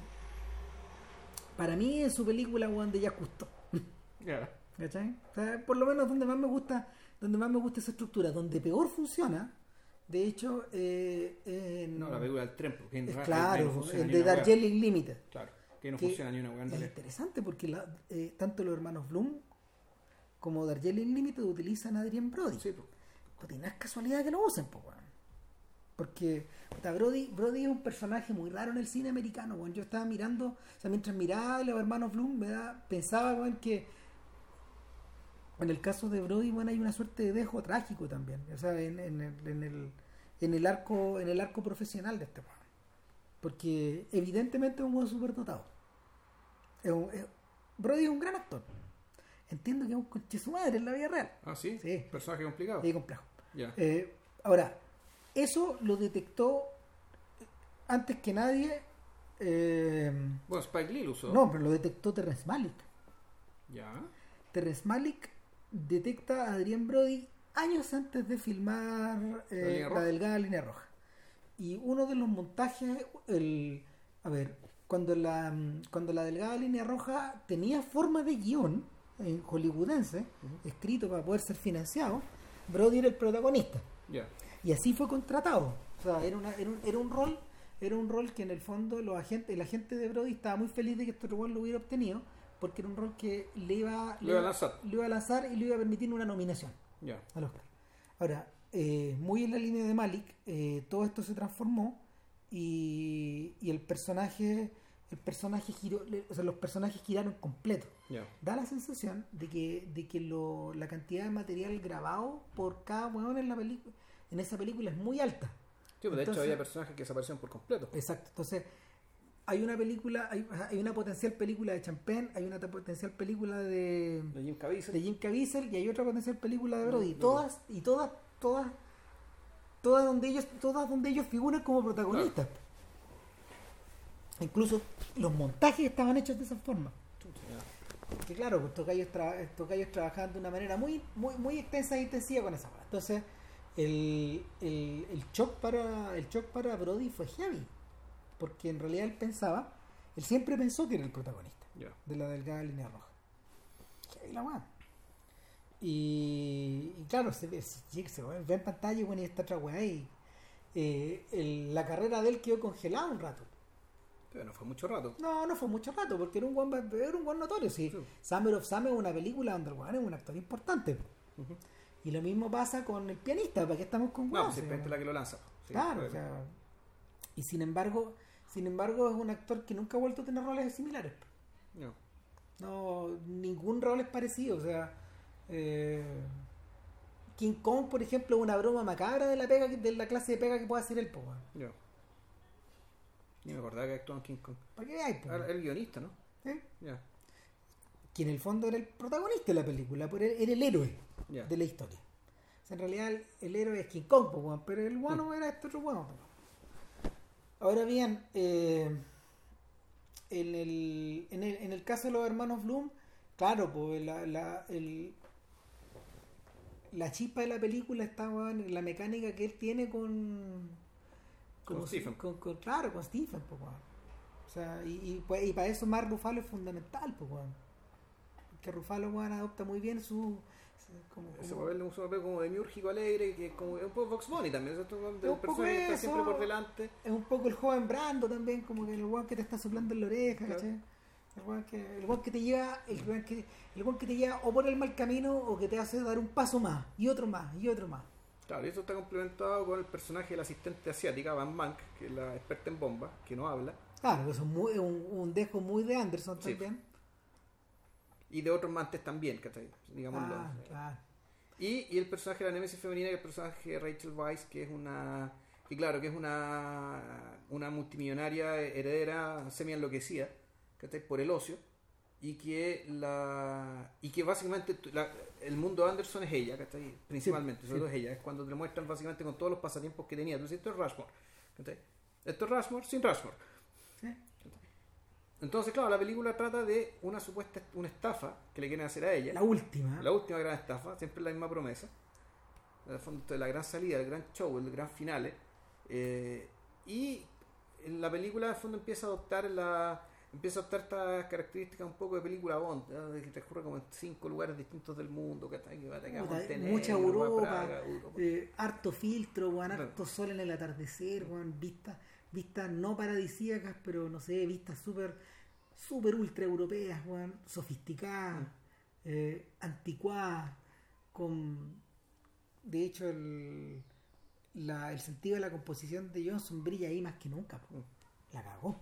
Porque el weón tiene, el tiene, tiene tres actores muy vistosos Claro. y que pueblan muy bien el plano. Los planos son muy lindos. Entonces, puta, en esa, en, en, en, en- a ver, en esa dificultad donde, donde este weón empieza a caminar por una línea muy delgada. Y ahí yo entiendo de la gente que se desconectó de esta weá. O sea que, basta. ¿Cachai? Basta. Eh, no, eh, eh, eh, es demasiado rocambolesca esta weá como poder tragármela. Es como ver Borsalino y compañía, pues weón. Que en el fondo, no sé, pues weón, son, son una son, son la son la exaltación de la algarabía, weón, del hueveo, weón. O sea, es que bueno, sí, pero no, porque el, en el caso de, tú decís ya, los Ocean, ¿cachai? Tienen un poco eso, pero en los Ocean siempre está claro cuál es el objetivo final. Sí, claro. Sie- Siempre está claro qué es lo que quieren lograr. Aquí, como aquí está el tema de que ya, pero ¿Qué? ¿cuál es la estafa? ¿Quién está estafando a quién? A veces te da la impresión de que ella también es parte de la estafa. De es parte la estafa que está haciendo el hermano al hermano. ¿cachai? O parecía ser que la estafa eh, sigue siendo la estafa que le están haciendo a ella. ¿cachai? Se mete otro personaje, un personaje más que Roy Coltrane. Entonces la cosa empieza a poner sospechosa. ¿cachai? Eh, el- y yo creo que, claro, lo que termina complicando es un poco el saber que no sabéis qué terreno estáis pisando. Mm. Eh, Pero lo que para mí no es necesariamente un defecto. No, no, sino un defecto. Lo que sí eh, li- li- limitó la posibilidad de que un gran público se metiera en esta historia. O sea, yo, yo siento que es una fórmula. No es que te eche para afuera, pero sí requiere, sí requiere de un Pete y de un Clooney y de un, de un Damon que, que puedan mover esta weá. Eh, y, y en ese caso, eh, los actores, no- los papeles no están escritos para que sean de ese modo. Estos, ellos siempre son unos insiders. ¿Sí?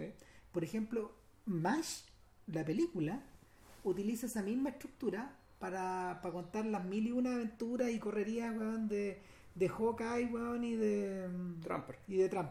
De cómo se llama, de Trapper. Trapper, eso. Claro. O sea, que de, de Sutherland y de Y Sutherland y Gould. Y, y son unos weones incasables. En el fondo, eh, tanto Trapper como Gould son unos weones que no, no son humanos, po. Porque por un lado están operando, por otro lado están complotando, por otro lado están hueveando, por otro lado están jodiendo. Entonces, eh, están, están imbuidos de una energía superhumana. En este caso yo siento que estos personajes no la tienen. Porque es una elección que no la tengan. No, no, no, que no pueden tenerla porque el personaje, que el personaje es un personaje trágico. Sí, pues. Y el otro también, solo que eso uno lo sabe después. Eso está más escondido. Eso está más escondido y, y- y el, y el gran final de la película, más allá de que el spoiler va a contar qué pasa o qué no pasa, digamos, funciona sobre en realidad que la gran estafa fue- siempre fue hacia nosotros. Mm. Y que fue, fue- fue una, gran una gran estafa hacia nosotros y donde hasta el, hasta el último minuto, digamos, esto no sabéis ya, bueno, qué es verdad y ¿Qué es mentira. pasa? Claro. Claro, y tenéis que recurrir a detalles, ¿cachai? Detalles como por ejemplo el color de una tinta, ¿cachai? Como para saber que, ah, la cresta. Una weá que te dicen al principio. Claro, una cosa que te dejan al principio, tenéis que acordarte, ¿cachai? Para que tate y te den la pista. Y te digan en ese que es. sentido, esta película es hermana de The Game. Claro, Y The Game también es la película sobre dos hermanos. sobre- exactamente. Uno que somete a otro a una trampa. Para, en este sentido, pues, darle más, darle más, darle una vida más emocionante. Sí. Eh, hacerlo revivir, hacerlo cuestionarse todo, pero a medida que vaya, a medida de que vaya avanzando en The Game, eh, el juego y esta sensación de que estar jugando, eh, puta, Fincher y el equipo están jugando contigo, con el espectador, Mm, te, están, te están, te están sacudiendo a ti, están jodiendo, están jugando, o sea, hay momentos exasperantes de The Game donde la gente, no sé, yo, yo me acuerdo de haberla visto con público, la gente estaba medio agotada. Sí, pues, weón, porque, porque, porque da demasiadas vueltas, da demasiadas... eh, es, que la- es que, bueno, The Game tiene un elemento extra que es cruel. ¿Ya? Y los hermanos Bloom no, pues no es cruel. No, no es, o sea, la crueldad viene de parte de un tercero, de otro tercero, que es el, que el, el enemigo, el Nemesis, digamos, que un personaje que aparece muy poco, que es el Diamond Dog, el perro diamante, Sí. que es una especie que es el mentor de ellos. Es al- Maximilian Chelo. ¿no? Maximilian Schell, sí. En uno de sus últimos roles de sido. Probablemente, de hecho me costó reconocerlo. Sí, no, yo dije, ¿es Chell? Puta, sí. Mm, sí, es Schell. eh, Claro, y, y- y- y- es su mentor, pues él es el ruso que en el fondo lo rescató de esta lo rescató de, de esta posible caída libre y los mentoreó hasta convertirlos a los hermanos pues, sí. Ahora, el one que creaste un monstruo. el, yo creo que la de una u otra forma las, de las tres películas de este sujeto igual tienen hay cierto hilo común es decir que esto no es autoral yo creo que sí eh, yo creo que sí al menos en las tres películas donde donde está en el fondo la rebelión contra el gran el, el- el gran escritor o la, o la gran escritura o el gran guion pues es una súper buena idea. donde, donde claro, lo- lo- los, todos los héroes de estas películas el fondo están sujetos y tienen que, tienen que despercudirse de alguien que de otra manera, de una manera les quiere escribir su destino. Bueno, y eso sitúa a Rian Johnson en las antípodas de Tarantino otra vez. Ya.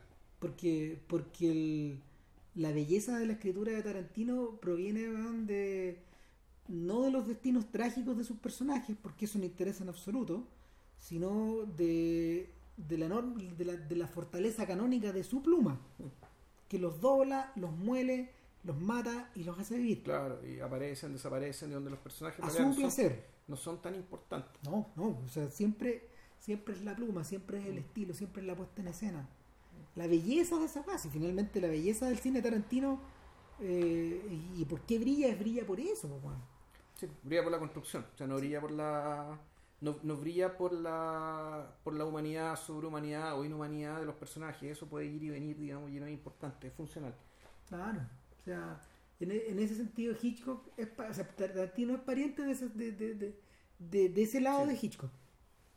Eh, y para Johnson, eh, para Johnson eso eh, eh, es lo contrario. Hay una rebelión contra el, contra la predesti- contra, contra esta clase de predestinación. ¿Contra qué? O es predestinación o es manipulación, que puede tener distintos nombres, que el, el caso el, el- el caso de la primera película claramente, digamos, que aquí el- el- el- la gran escritora, autora esta es la fan fatal, ¿cachai? Sí. La- ¿cachai? el personaje eh, respecto del cual el, el, el- este sujeto permanentemente se está revelando y le está diciendo yo no puedo confiar en ti, no puedo confiar en ti tú estás poleando con un estúpido, tú eres inteligente, por lo tanto si tú siendo inteligente poleas con un estúpido es porque lo estás manipulando y probablemente lo va a querer hacer conmigo La tragedia, la tragedia del detective es haber tenido la razón todo el rato Sí. y haber sido en extremo lúcido Sí. cuando todos los jóvenes le decían, no, no, sí, confía, confía, ya está con nosotros, ya está con nosotros. No. No, ni cagando, no, no, no, no, no. no. Acá, claro, aquí lo que tienes, tienes a un hermano que básicamente es el producto de la escritura del otro. Y que está siendo moldeado por la escritura del otro, y el otro básicamente le escribe la vida. Entonces, esta, esta, esta historia, claro, esta película es la historia de un gran malestar. Por el fondo, lo que, lo que transcurre, lo que transcurre a lo largo de la película completa es el malestar del hermano menor respecto del papel que él desempeña en el universo de su hermano mayor. Sí. de esta gran de esta, de, de esta gran mente digamos y cómo y cómo se cierra esto esto mejor no, no vamos a decir cómo No. se cierra pero porque es la gracia de la película así que estén atentos y el Looper ¿cachai? Puta, que nos encontramos con lo, nos encontramos con lo mismo ¿cachai? nos encontramos puta, con la historia de un tipo que, que que al mismo tiempo siente que tiene su historia escrita pero que al mismo tiempo tiene que escribirla Sí. El. Looper, Looper a ver, yo siento que Looper para esos efectos es una es una reflexión bien lúcida desde desde desde una orilla donde pareciera ser que todas estas historias sci-fi ya están hechas. claro Eh, es un mundo post Minority Report, post inteligencia artificial, puta, post Yo Robot, post naturalmente. Post Dark City, post Matrix eh, y por lo mismo no, no, no le caben esas reglas. El post Blade Runner etcétera eh, y el- post Detroit. Exacto. El, el mismo el mismo lo explica desde el comienzo o sea el, el personaje de Gordon Levitt dice casa Juan 2044 los viajes en el futuro todavía no existen en 30 años más van a los van a existir inventar eh, el crimen es algo tan el crimen es algo tan ilegal en esto, o sea, el- la ilegalidad de los crímenes es tan flagrante se cometen tantos pero al mismo tiempo están tan controlados que puta, los viajes en el tiempo básicamente se inventaron weón, para que estos criminales weón, mandaran a sus víctimas hacia el pasado. Y nosotros nos encargamos los loopers. Claro. Unos huevones que tal como en Minority Report sos- eh, aquí somos unos super criminales que en el fondo estamos matando huevones estamos matando a los huevones que llegan por, por, por horario Claro, pero en el fondo hay gente no, no, no necesitáis ninguna preparación. Nada. En el fondo tú te llegáis, es decir, a las once y media, en punto, va a aparecer un hueón frente a ti, de la nada. Tú le disparáis y lo y lo enterráis enterráis. No ni siquiera weón, lo metí en una bolsa y lo incineras Lo- claro, y se da una especie de. Volvemos a estos lugares que alguna vez fueron industrias, ¿cachai? Que ya no lo son. eh, donde, claro, todavía ahora son industrias de ceniza. ¿cachai? Los, los cadáveres los convierten en cenizas, para eso sirven. Claro. Y el, el mundo está controlado, de hecho, por un huevón que viene del futuro, que viene, que llegó del futuro, Claro. Que es el personaje de Jeff de, Daniels. de Jeff Daniels. Y- Gran papel, de que es Oh. tremendo actor, que es el bueno. es que en realidad, bueno, no hay papel malo en la vejez de. O sea, en la, en la adultez de Daniels, no hay, no hay papel malo. Todo bueno. O sea, todo lo sube. Todo. Todo. Incluyendo, weón, hasta la pareja de idiotas la sube, weón. eh, nada, eh, Daniels es un weón que en el fondo escaló. Es de pin. Escaló, weón, Sí. con una velocidad desquiciada, weón, en el mundo del crimen, weón, porque claro, él viene con todas las respuestas. Sí, lo entiende todo. el, el, el, eh, eh, él en el fondo estructuró en este sindicato del crimen, le dio pega, weón, y rescató a este adolescente. Y vendría a ser el mentor de, Claro. el, el diamante. Este diamante en bruto, weón, que Claro. lo ve y dice. No, no, pero el perro diamante, esta es otra película, claro. claro. esta es la figura paternal de Sí, claro.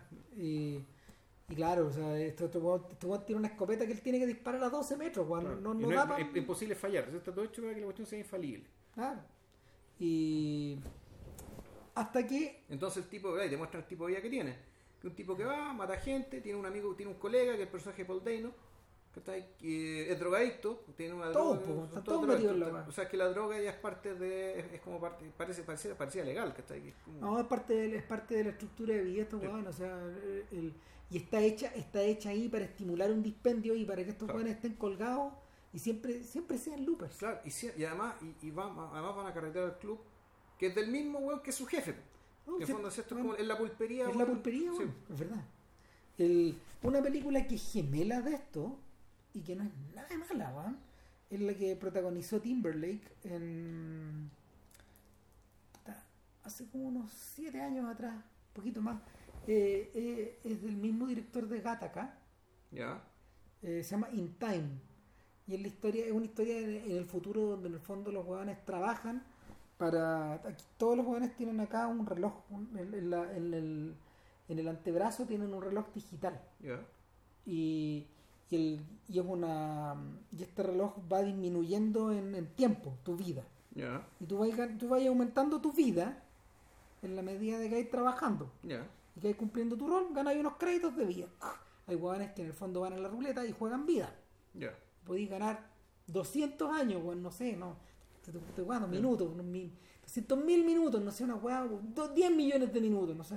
Pero, pero efectivamente hay hueones que, hay hueones que a, la- a la gente le dan, le dan minutos, eh, el Estado le da unos minutos mínimos de ya. Para poder funcionar, pero además tenéis que generar tú tu weá, digamos, y después morir, es una metáfora de la sociedad de consumo.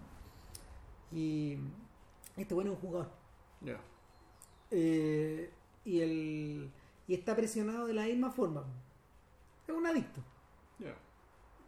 Eh, puta, en el caso de Looper el, hay un pequeño problema pues estos guanes los retiran Él tiene una polola además, ¿cachai? Puta. Claro.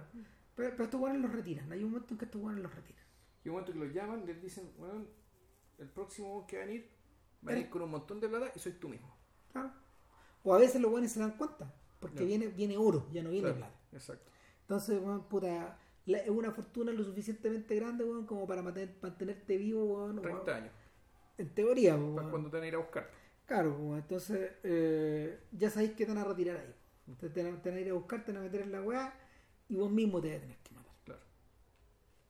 Igual es heavy. Sí.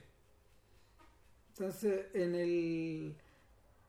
Hay una pequeña brecha en la credibilidad. ¿Cómo se organiza esta weá? O sea, esta weá tiene que haber venido organizada, weón, completa desde, de- de- completa desde el futuro, con, con planillas y todo. Puta, da lo mismo, weón, porque la weá avanza lo suficientemente rápido como para que Deino eh, se enfrente con su yo del futuro y falle. Y no es que no es capaz de matarse a sí mismo, claro. No, porque el weón llega silbando una melodía Sí, y este weón cacha el tiro que es él. que es el mismo. y como que tiene una- un instante de vacilación y caga todo. Eh, y, y el, pero antes de que cague todo, su yo del futuro le dice, la weá está jodida, en, eh, la weá- el- la- esta weá está muy jodida en el futuro, hay un weón, Que hay un weón que es de Rainmaker, El Rainmaker, que no se sabe quién es, si ¿Quién? hombre o mujer, no sabe nada. es un weón que lo controla todo, es un weón que nos está eliminando y es un weón que en el fondo... eh, ¿Quién es el dueño del mundo? Que, que Claro. es Beef Tannen. Claro, es. Biff Tannen y, y, y ya no necesita los loopers, weón. No, no. ¿Para qué? Claro. Entonces están- los están retirando a todos, pues, weón. Y. Puta, y el siguiente, weón, es. O sea. Procedemos, weón, de una manera muy, muy económica y muy efectiva a la eliminación de este weón. Vemos Claro. como lo, como O sea, muere. vemos que, bueno, de partida el personaje de, el personaje de Levi, Lo no tiene cómo que- lo tiene que entregar. Lo tiene que entregar, pues, weón. Lo entrega por plata, weón. Lo entrega para no, para que no, para no morir él también. No se lo entrega por plata, si no, no te va a pasar nada, pero o lo entregáis o te quitamos la mitad de la plata. Porque sabemos que tenéis tu plata escondida, qué sé yo. Entonces el buen dice, bueno, dado que me cagaron, me van a quitar la plata. Si no, no, no pierde tiempo, eh, Rian Johnson no pierde tiempo en convertirlo en un pobre weón, weón. O sea, no, es un weón sin honor, sin nada. Claro, no, no, no tiene nada, ¿cachai? Y en algún momento, claro, te empiezan a decir, y en algún momento, claro, luego se pega la cachada, y, y se pega la cachada de esto, le quitan la plata, después lo empiezan a perseguir a él y se, y se entera que tiene que matarse él mismo. Eh, no, lo que pasa es que lo que pasa es que él llega del futuro. El, el este weón llega del futuro cual Llega Bruce Willis, claro, cual, cual Terminator, pero llega un poco atrasado. sí, Algo pasó. algo pasó, Y el weón no llega amarrado. exacto. ¿Cachai? Y llega Bruce Willis, que es igual a. O sea, Levitt estaba con la nariz dibujada para que se parezca a la nariz de Lewis, Ah. para que tenga el rictus de boca de Lewis, para que tenga las cejas de. Perdón, de, de, de, de Willis, güey. Ahora- Llega a ser un poco ridículo. Eh, pero y, y, y Johnson, Johnson inserta, inserta algo macabro igual. ¿Ya? Que este, esta es la única película donde yo he visto que Willis tenga su pelo real. Ya. que es como una calva muy de señor, ya que, que, que está muy pelado, Sí. es una calva que en el fondo ya está casi en tu nuca. Ya. Y él la tiene, Mm. él la tiene, de un señor mayor. Sí, pues un tipo envejecido, o sea, el mismo ¿Cómo? viejo. Eh, ¿Cómo, cómo estaría.? Eh, Es Bruce Willis, Sí. si es la calva de Willis, no, no, aquí, aquí ya no hay tupe que valga en la arriba, arriba de tu cabeza, nada. Ni tampoco el weón está rapado como en las películas actuales. Exacto. Nada, nada, nada. Es lo que hay. Y, y, y, y un, y un weón que en el fondo es un weón que llega con una claridad meridiana, weón. De la weá que tiene que hacer, Exacto. de cómo era él, de, de qué weas van a pasar. De cómo tiene que despercudir a su, a su propio yo joven, Claro. Y, al y- que él no tiene ni un respeto. No, No. no, no, no. O sea, poco a poco vamos sabiendo, weón, que en el fondo este es un weón que, este es un weón que lo salvó un tercero también. Ya. ¿Cachai? Que, que es una pareja que él tiene mucho más adelante, una Sí. mujer asiática, weón, que, que recuerda un poco a, la, a, la- a las musas weón, de Wonka Wai, vestida de, Sí. de de- de esa Sí. manera. Y, y claro, ella, ella, lo, ella, lo, ella lo limpia las drogas, weón, ella como que de alguna forma le da un hogar, etcétera Y ella es la que muere el día que lo van a buscar a este. Sí. Y esa es la weá que el weón no soporta. Entonces, claro, el buen viene precisamente para, para destruir al Kingpin. O sea, O sea, no, este vi- este, claro, este viene a lo point blank. No, viene a Terminator, o sea, viene a matar a John Connor. En este caso de Rainmaker, son la diferencia que le- supuestamente él es bueno y Rainmaker es malo. Eh, inversa- inversamente, es un Terminator bueno, por decirlo así. Pero que tiene que lidiar con su alter ego joven, ¿cachai? que es el personaje con el cual nosotros nos, nos tenemos que identificar, pese a todo. Exacto, ahí, ahí está la vuelta, Sí. ahí está la vuelta torcida de esta historia. ¿Cachai? Porque, porque todo indicaría que todo indica, el impulso indica para el consumidor de esta historia, el consumidor del, del, del cine, el que va a ver duro de matar cinco, Claro. puta, el, el impulso es el otro. Que, el- que el héroe es Bruce Willis. po. obvio. Sí, po. Eh, el- en, en ese sentido la, el- la energía de la película está extraída de esta tensión que es una es una cosa que de hecho eh, eh, Lo que pasa es que Es esa una tensión, cosa- esa tensión, claro, es una tensión que se mantiene por, por de- decisiones de guion que son bien radicales. Una, sí que este tiene que venir a matar cabros chicos. sí es lo que hay lo, lo- O lo sea- último que hace un amigo es decirle weón este es el código esto tiene que ver con los hospitales tenéis que meterte weón en la tenéis que meterte weón en el sistema weón y cachar ¿Cachai? Este número. Estos números. Y con este número el tipo se da cuenta que hubo tres niños que nacieron en tal hospital en tal fecha. y uno de ellos es de Rainmaker Es de Rainmaker. Tiene que matarlo a los tres. ¿Cachai? Primero mata a un cabro chico X, ¿cachai? Y tú decías, oh, el conche su madre, bueno, puta, parece que, pa- parece que tú decías, aquí, de aquí dónde, dónde está el bien y dónde está el mal, digamos, ya. Después resulta que mata al que era el hijo de su, de su polola cuando era joven. pero eso no no no no, no, se lo alcanza a matar Parece que sí. en realidad no, No, es que queda, queda difuso, weón. eso puede tener razón Queda difuso, o sea, queda- yo creo que sí lo mata. Ahora, eh, pasa otra cuestión entre medio, y esto, Entonces- esto es un poco antes. ¿Ya? No, llega el momento, weón, en que llega un momento en que Levitt, weón, para poder ubicar a este weón, se tiene que escribir en la mano con un cuchillo, weón, en una dirección. Y ahí, ahí es el, es el momento del reckoning, es el momento donde estos weones se miran a la cara. Me cuesta mirarte a la cara, le dice. Ujú. O sea, eh, no, no puedo mirar a este weón que no respeto, weón. A esta mierda que tengo delante mío. Estaba surhumana, weón. Exactamente, weón. Y, y claro, quien está actuando en teoría como un ser humano es Willis, weón. Claro. El otro weón está tratando de salvar el pellejo. Está tratando de querer irse a Francia, weón. Claro. Está aprendiendo francés, que ese es como su proyecto futuro. Claro, y, y Willis le dice, puta, aprendiste, weón. O sea, hiciste un montón de weas, hiciste un montón de cagadas. Y ahí hay un momento muy breve que es similar al momento de los Brothers Bloom, donde la mujer nos demuestra cuáles las consecuencias de su ocio, multi- multitud de mierda que aprendió, de disciplinas, de ejercicios, de huevadas, etcétera. Eh, aquí vemos, claro, en, en- en tres minutos vemos 30 años de la vida de Willis. Claro. Eh, este weón, en, una- en, en- en los recuerdos de Willis, este weón eh, mata a.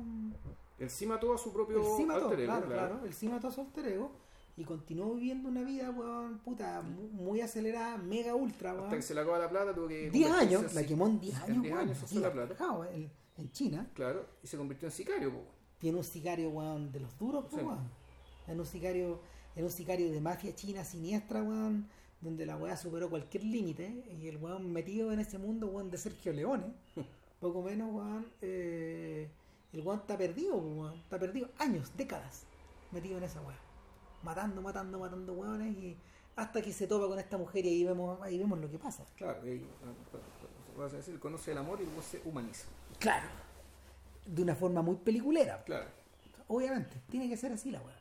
O sea, de hecho yo a propósito de eso iba a hacer un apunte, weón. El, el, el, el- O sea, una cosa que este tipo tiene es que no hace pausas. No, ¿Cómo será que la, la película Los Hermanos Bloom está bien en capítulos y sin embargo los capítulos están superpuestos sobre la escena? No hay, No hay corte, no hay pues. corte, no hay, no hay intertítulo, digamos, con pantalla no hay ni una hueá. No, la cuestión no para, no para, no para, no para, te pones un tiro, ah, chucha, ahora estamos en. Y el fondo y la cuestión tiene la estructura de cómo funcionaría un staff. Sí, cómo sí. atraemos a la víctima, El- cómo la hacemos caer, cómo la reventamos, ¿cachai? Pero el- todo en. Bueno, esa narración, esa narración torrencial, eh, eh, Johnson la aplica probablemente al, al, al mejor pedazo de film que jamás ha hecho, pues, weón, que es Ozymandias. El capítulo, weón, de la muerte de, de Hank en, en Breaking Bad. O sea, el, Johnson hizo tres capítulos de Breaking Bad. Eh, el capítulo donde... El de la mosca, me acuerdo. el- claro, Fly, que, que en el fondo es una hora, es una hora claustrofóbica y, es- y es una expresión de paranoia y locura. Eh, todo transcurre ahí adentro. Claro. Eh, el segundo es el capítulo donde Skylar se sumerge en la piscina Ya. y se sumerge en el infierno finalmente, cuando, cuando ella trata de matarse weón, el día del cumpleaños 51 de este weón. Claro. El capítulo se llama 51. Claro, porque el cumpleaños ya no es más que tratar de matarse, en el fondo ya, ya ella colapsa. Sí, claro. La, la cuestión la supera. Y, y el otro es Ozymandias, pues donde todo se desmorona en 45 minutos. Claro, pero todo lo demás que en realidad es un epílogo. Es el final de la serie, Sí, pues, un epílogo, pero el fondo la- el gran cierre está ese Bruce ahí. El Sí, gran claro. conflicto, que era el fondo el conflicto entre Hank y Walter, digamos, termina ahí. O sea, ¿cómo habrá sido la confianza de Vince Gilligan que le dio a este weón eh, la responsabilidad de cerrar la weá, po, weón? Ciega, po, weón. El. El. ¿Cómo se llama? Ese capítulo, como, como, como decía, está, está, está estructurado en forma. Es como un torrente. Y. Y, y a ratos Looper eh, utiliza esta utiliza esta esta, esta fórmula hasta hasta que se, se impone en sí misma un- un- una pausa y es el momento en que aparece Emily Blunt en Es que eso no es una pausa. no pues sino una pausa pero, pero, pero no mira es que a no, ver no es una pausa. Lo que pasa es que, claro, el- la película cambia ritmo cambia ritmo, ¿no? Y cambia de eje y además Eso. empieza, empieza otra pregunta. ¿Por qué? Porque te presenta al personaje ¿por del cabro chico. acá pues? No, claro, cuando presenta al personaje del cabro chico empecé a decir, puta, es que a lo mejor Bruce Willis sí debería matar a este concha. ¿Cachai? Porque el personaje del cabro chico, el hijo de Emily Bloom, que es el que debe ser Rainmaker, está está retratado está retratado es un monstruo. sí Es un monstruo. Sea, claro, un pendejo superdotado que a los dos años, weón, ¿cachai? Ya te hace figuritas, que es medio telépata, kinético, y cuando se enoja, weón, ¿cachai? Puta, altera el espacio, al punto que ella ella tiene que esconderse de una caja fuerte cada vez que el pendejo se enoja. ¿Cachai? Bueno, bueno, es un monstruo, es un monstruo tipo Akira, ¿cachai? Es, es- es- de ese tipo de poder mental, o sea, gente que compra el espacio, que destruye, que hace explotar a las personas, ¿cachai? Claro. El- es, es- es una suerte de criatura, de hecho, que es una suerte de criatura para la cual el guion no está escrito. Este, el- y, y en ese sentido eh, es un personaje atípico en estas historias. sí. Es un personaje que está puesto de fuera. El, O sea, está puesto el pastiche, ¿no? O sea, Sí, está, está sí. puesto de Akira, sí, el- quien tiene una quien tiene un acercamiento similar a esa weá es un que se llama Gareth Ed- Edwards que es el es- fue el que fue el director de Rock One precisamente era uno de los el primer spin-off de Star Wars, pero que, que es el director de Godzilla, Del segundo, del segundo Godzilla americano. No es mala película.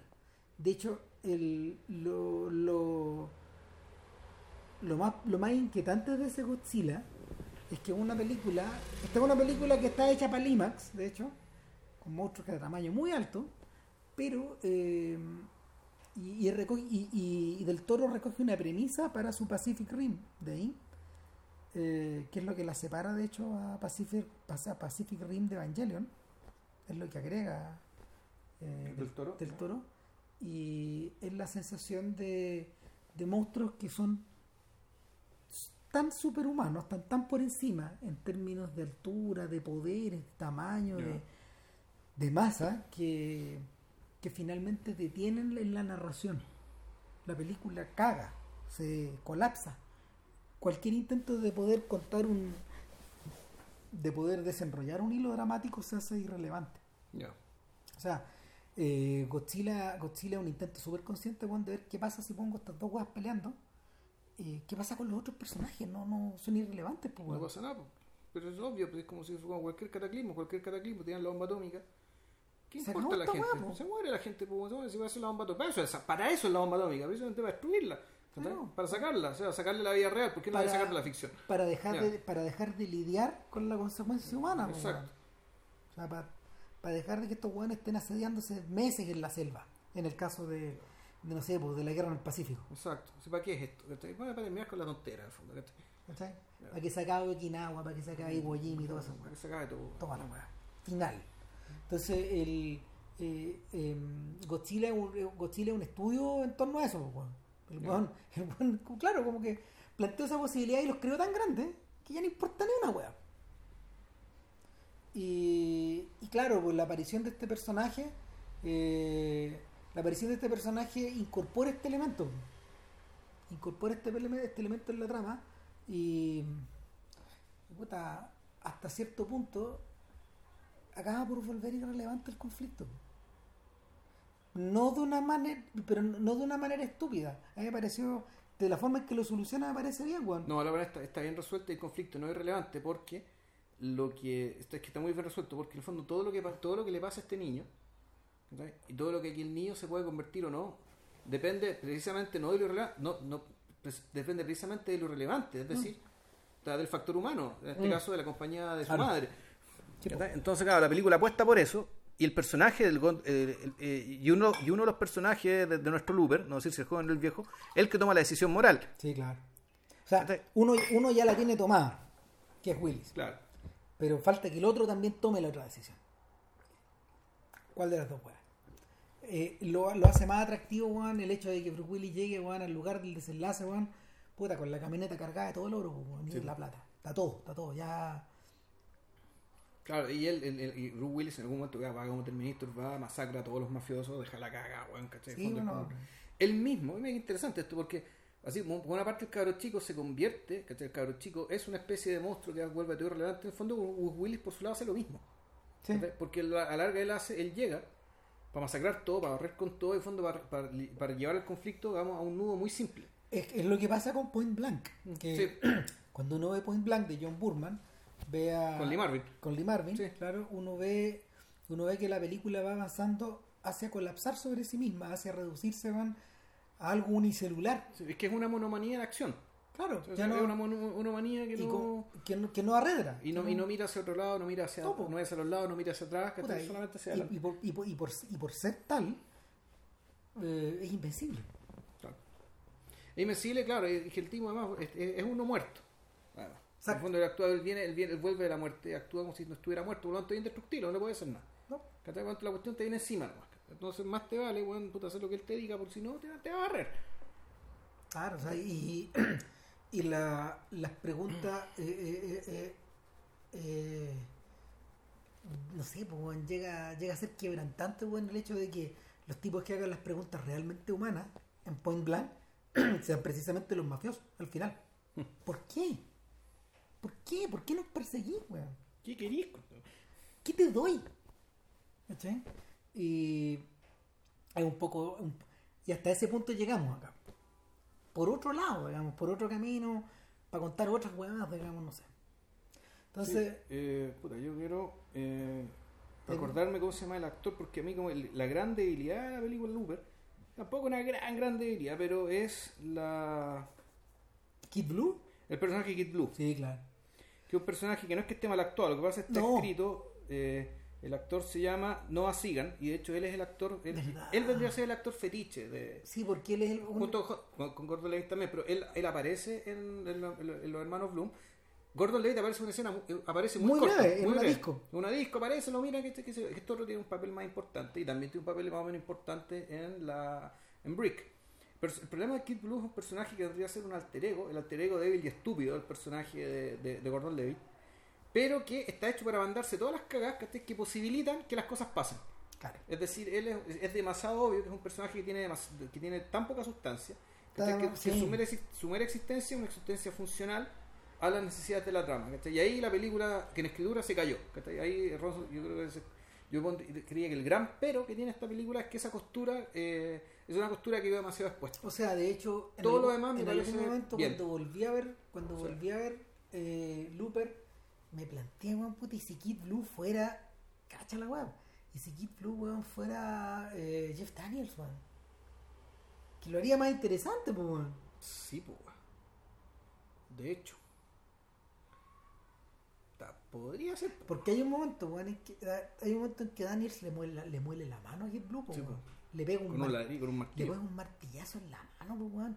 Es como un profesor castigando weón, a, un alumno, a un alumno, weón, a un alumno rebelde, weón. Claro, pero al mismo tiempo, te da- por toda la, con toda coreografía de la escena, te da la impresión de, claro, esa era, esa era la práctica de la norma, porque lo hacer- Exacto, era la norma. mo- movió, movió una ceja, ¿cachai? Y llegó un weón con un martillo, weón, ya, ya, esto es lo que corresponde. Sí, claro. Ya, coopera cabro, pum, Pum. ya. No, sí. Eh, es un mundo de brutalidad de perro contra perro, weón. Y de bestia contra bestia, en realidad. Eh, a ver, Para cerrar, Star Wars. Ah, ¿qué Ahora, con Star a ver, este podcast nunca va a incluir, no, no, no hacer sobre Star Wars. un, Difí- comenta- dif- un- un, podcast dedicado a Star Wars. A menos que, claro, que uno de Star Wars haga algo tan bueno como la segunda Batman. Eh, exactamente. Ahora, es que eso tendría que ser muy difícil. Pero, claro, pero para que yo vea eso es muy difícil porque puta, debo decir que ya, yo ya tengo un poco jurada esa saga y, y ya no me interesa, pues entonces. es- No, no, o sea, no es que- eh, y no es que yo le tenga mala en absoluto, no, mala no le tengo, weón. Además, weón, puta, no sé, weón, la weón, los weón- weones que me siguen en Twitter, weón, cachan que yo soy treki también, pues, weón. En esa weá sí yo voy a cochinada, weón. Ya. O sea, yo, yo, ahí descendí, es, la- las vi todas, weón. No, eh, Te caigamos, te caigamos. Sí, no, o sea, ahí andan, puta, no, po, weón. Y. Pero, a ver, a ver, tanto Vilches como yo pensamos que Star Wars no es la gran cosa. Que nunca lo fue. Nunca No. lo fue. No son grandes películas, salvo El Imperio Contraataca, que es una buena película. Sí, sí es una buena película. ¿Cachai? Puta, sí. Pero probablemente lo sea. ahí No, sí, lo, lo es. Eh, ahora, ¿por qué me interesa Star Wars? A mí me interesa Star Wars porque me interesa la industria. Y en este caso, eh, la contratación de Johnson como, como segundo director después de J.J. Abrams de la nueva trilogía obedece a, a la lógica de Kathleen Kennedy, que alguna vez con la que una, es una productora que está formada al alero de Spielberg. Es la socia de Spielberg junto Ya. con Mark Frank Marshall. Ah, pero esta película no fue dirigida de nuevo. ¿No fue esta la película que tuvieron que echar a los directores? No, no, no, no. No, ¿Cuál fue esa? no eh, Rock One, por ejemplo, con Gareth Edwards, el tipo de Godzilla, esa, eh, a esa la, la apretaron mucho más y la volvieron más bruta. ¿Cachai? El, la, que, la, que, la que tuvo que ser dirigida de nuevo fue la que es Solo, la película de que originalmente... viene ahora. Claro, la película que, de Ron Howard que originalmente tenía contratado a los directores de Lego de Movie. Ya. Ah, ok. Claro. Que ellos ya tenían dirigido unas tres cuartas partes. Prácticamente, si no entera. Es una weá. Ya, ok, ok. Que yo he escuchado saliendo que es una Claro. película de la saga, que está- bueno, en este caso spin-off de la saga, que claro, que fue estaba, que estaba lista y la tuvieron que dirigir de nuevo. Claro, bueno, Ah. y eso es, es- eso, eso es muy indicativo de un tremendo problema que está teniendo la industria al contratar a estos pequeños autores jóvenes. Cada vez que aparece uno de estos hueones, eh, algunos pueden colaborar bien dentro del sistema, como Colin Trevorrow, que hizo mierda weón, en Jurassic World, pero importa una raja, la weá ganó plata, y quedo contratado para la siguiente, o te puede ir como el weón, como Josh Trank, eh, que, que, puta, no sé, pues, weón, de dirigir una, una película indie, weón, de sci-fi, weón, interesante, terminó siendo de fan- fan- la- los Fantastic Four y quedó la cagá. Fue una porquería, ya. Fue una porquería porque en el fondo el- la experiencia fue una porquería porque según él la película que él hizo fue otra. Ah, ya. Tuvieron que rehacer un montón de escenas, weón, quedó la caga. Entonces, el, está siempre esta tensión de cuántos de las obsesiones personales de estas huevas se pueden, de estos huevones se pueden filtrar al interior de, esta- de estos productos. La respuesta es cero. Cero. Cero, hay que perder ilusiones. O sea, eh, en este caso, ¿qué tiene que, qué tiene que ver eh, eh, los últimos Jedi con lo que hemos discutido? Bueno, su ritmo torrencial existe. ¿Vocación por el pastiche tiene? Vocación por el pastiche existe y absoluta. Ya. Eh, un juego muy, un juego muy eh, hábil para poder eh, reescribir el Imperio contraataca, ciertas secciones del Imperio contraataca. Eh, esta película también es un poco porque así como la, la, la séptima es un remake. es un remake de la cuarta, Este sí, pero no. sí pero no, ya. Claro, o sea, utiliza, por ejemplo, utiliza la misma estructura. La, la cuarta, a ver, la, la- perdón, la quinta, la quinta del Imperio contraataca es una, es, es una larga huida. Es una larga huida, un desbande después del, después del combate en el planeta congelado, en Claro. Hoth. Eh, hay un largo desbande de los rebeldes. Porque perdieron, pues están perdiendo. sí, Exactamente, sí. entonces eh, la película sigue, sigue dos líneas narrativas. Una es la de el halcón milenario rumbo a Vespin, donde Ya. está Lando Calrissian. Y las weas que le pasan en el camino. Solo para volver a caer en manos de, Sí, de los malos. eh, que, que anticipan todos sus movimientos. claro. Por otro lado está, Luke Skywalker. Está Luke con Yoda que se van al planeta explorar, ¿no? Eh, Exactamente, que están ahí y en el fondo, en el fondo es como el viaje del héroe, y Sí. el instante, weón, donde, el instante donde, puta, donde no sé. Que eh, la iniciación en el fondo. Claro, donde Bilbo se encuentra con Gandalf, weón, donde- todas esas weas. O sea, Ya. eh, y, y- y acá eh, corresponde al momento en que Rey, que es la protagonista de esta saga, que es la Luke de esta saga, Exacto. se encuentra con Luke. Ya. Y en un planeta que eh, es acuático, eh, hay un solo islote, y en ese islote eh, está Luke viviendo junto con otros habitantes que son custodios de, de un árbol que contiene algo. Ya. ¿cachai? Y ese algo, ese algo es importante para los Jedi, son las reliquias de los Jedi.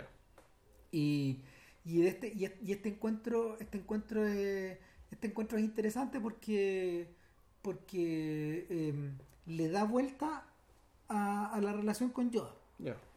Ahora, eh, me da contar spoilers porque toda la gente va a ver esta weá en el fondo. No conté ni una No pero. va a contar ni una weá, pero lo que sí, lo que sí hace brillante Ryan Johnson es que eh, sin concentrarse, sin concentrarse, concentrarse en forma desmedida en Skywalker, hace dos cosas. Uno, eh, se las arregla para que se las arregla para que este personaje que parece tener todo escrito se revele contra esa escritura. ¿Cachai? En términos de lo que ya hablamos. Y ¿Te refieres a Luke o te a refieres Luke, a, ella? a Luke. Luke, a Luke. Y entienda, entienda que ent- entienda, entienda su propio rol adentro de toda esta. Ya. ¿Cachai? Te lo cuento fuera de micrófono después, pero, pero la, la, el, el, el rizo que hace es muy, muy hábil, muy astuto. Y eso está muy bien hecho. Y el personaje hace círculo total, círculo completo. El círculo weón, que atraviesa estas seis películas que nos importan. Eso permite otra weá. Que finalmente, eh, que final, y, para mí que ese es el verdadero interés de este weón por haber tomado esta pega y, y, y es que eh, esta película permite desembarazarnos de los Skywalker, de los Darth Vader, weón, de todos esos recuerdos. Y que la weá, la weá comience a internarse por aguas que son propias y que y donde probablemente no sé po, otra construcción de fantasía pueda pon- pueda superponerse a esta hiperestructura pero no tener que depender de esta No, aristocracia culiada Claro. En el fondo es eso, es una de esta aristocracia. aristocracia de la nostalgia Exacto. ¿cachai? Que, y, y esa pareciera ser la razón de, por la cual los fanáticos weón, están calificando mal la weón porque están teniendo esta reacción contra esta cuestión se le, le están matando los iconos. exactamente Lo, van a Y- obliterar. Y el y en ese sentido, la operación de la operación la operación de fondo la operación de fondos de los últimos Jedi, eh, de, de, de defenestrar esta weá, eh, puta, equivale, equ- equivale en la vida real a esta idea de, eh, de, de- de sacudir hasta los cimientos del imperio contraataca a los rebeldes. Es la misma weá. Hay otra weá muy interesante. Que, y eso yo creo que eso yo creo que es aporte de Johnson de nuevo. Que el personaje de Luke, el desterrado, este weón que está fuera de juego, que está en otro carajo, que está en el carajo, weón, velando por otras weas, digamos, weas que, de, la- de las que nos enteramos después, weas que son más importantes, weón, que finalmente weas que son más importantes que las que nos pueden importar a nosotros como, como fans que vamos a ver Ya. la wea, digamos, en otra wea, digamos, yo estoy en otra. Eh, pareciera decir, eh, es un personaje que tiene un correlato similar al de George- al del propio George Lucas, weón, en el que está en estos momentos en San Francisco con la boca mordazada Ya. a su manera, Lucas que vendió Lucasfilm a Disney en 2012, él también está desterrado. Está en otra. Ya. Él también está convertido en custodio de una weá que no nos puede contar qué chucha es por, por sus contratos, po, weón. Ya. ¿Cachai? Y cada vez que abierto el hocico, ha tenido que salir a desmentir él la propia weá, un acto bien humillante, weón, porque en una, en una vez se fue de lengua, el weón dijo, no me gusta esta weá, no me gusta para dónde están llevando esta weá, esta weá está hecha una mierda, weón, no sé, una weá así, y, y se tuvo que salir a desdecir, pues weón.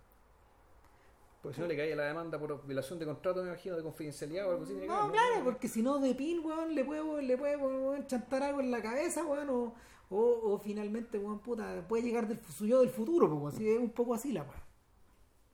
Eh, el, pero es interesante el correlato que se forma entre ese, entre Luke y Lucas. Ya. Que no por nada, weón, Lucas lo bautizó con su Luke. nombre. Sí. O sea, para eso está eso. Y, en ese sentido que en ese sentido que yo creo que Johnson Johnson tuvo una pega súper difícil, es una pega como de cirujano. No todo le sale bien. No todo le sale bien, o sea, el weón está cargando con una mochila tan grande que hay ciertos ram, hay ciertos brinas de la historia que se le van en banda. Pero pero las weas que de verdad le interesan a él, que son Luke Skywalker y Adam Driver, el Kylo Ren, esas dos weas funcionan bien. Ya. Sí, funcionan bien. Y, y precisamente son dos hueones que se rebelan contra el peso de la. Se, se rebelan contra el peso de sus respectivos, de sus respectivos mitos. Y eso es todo lo que vamos a decir de Star Wars. Ok.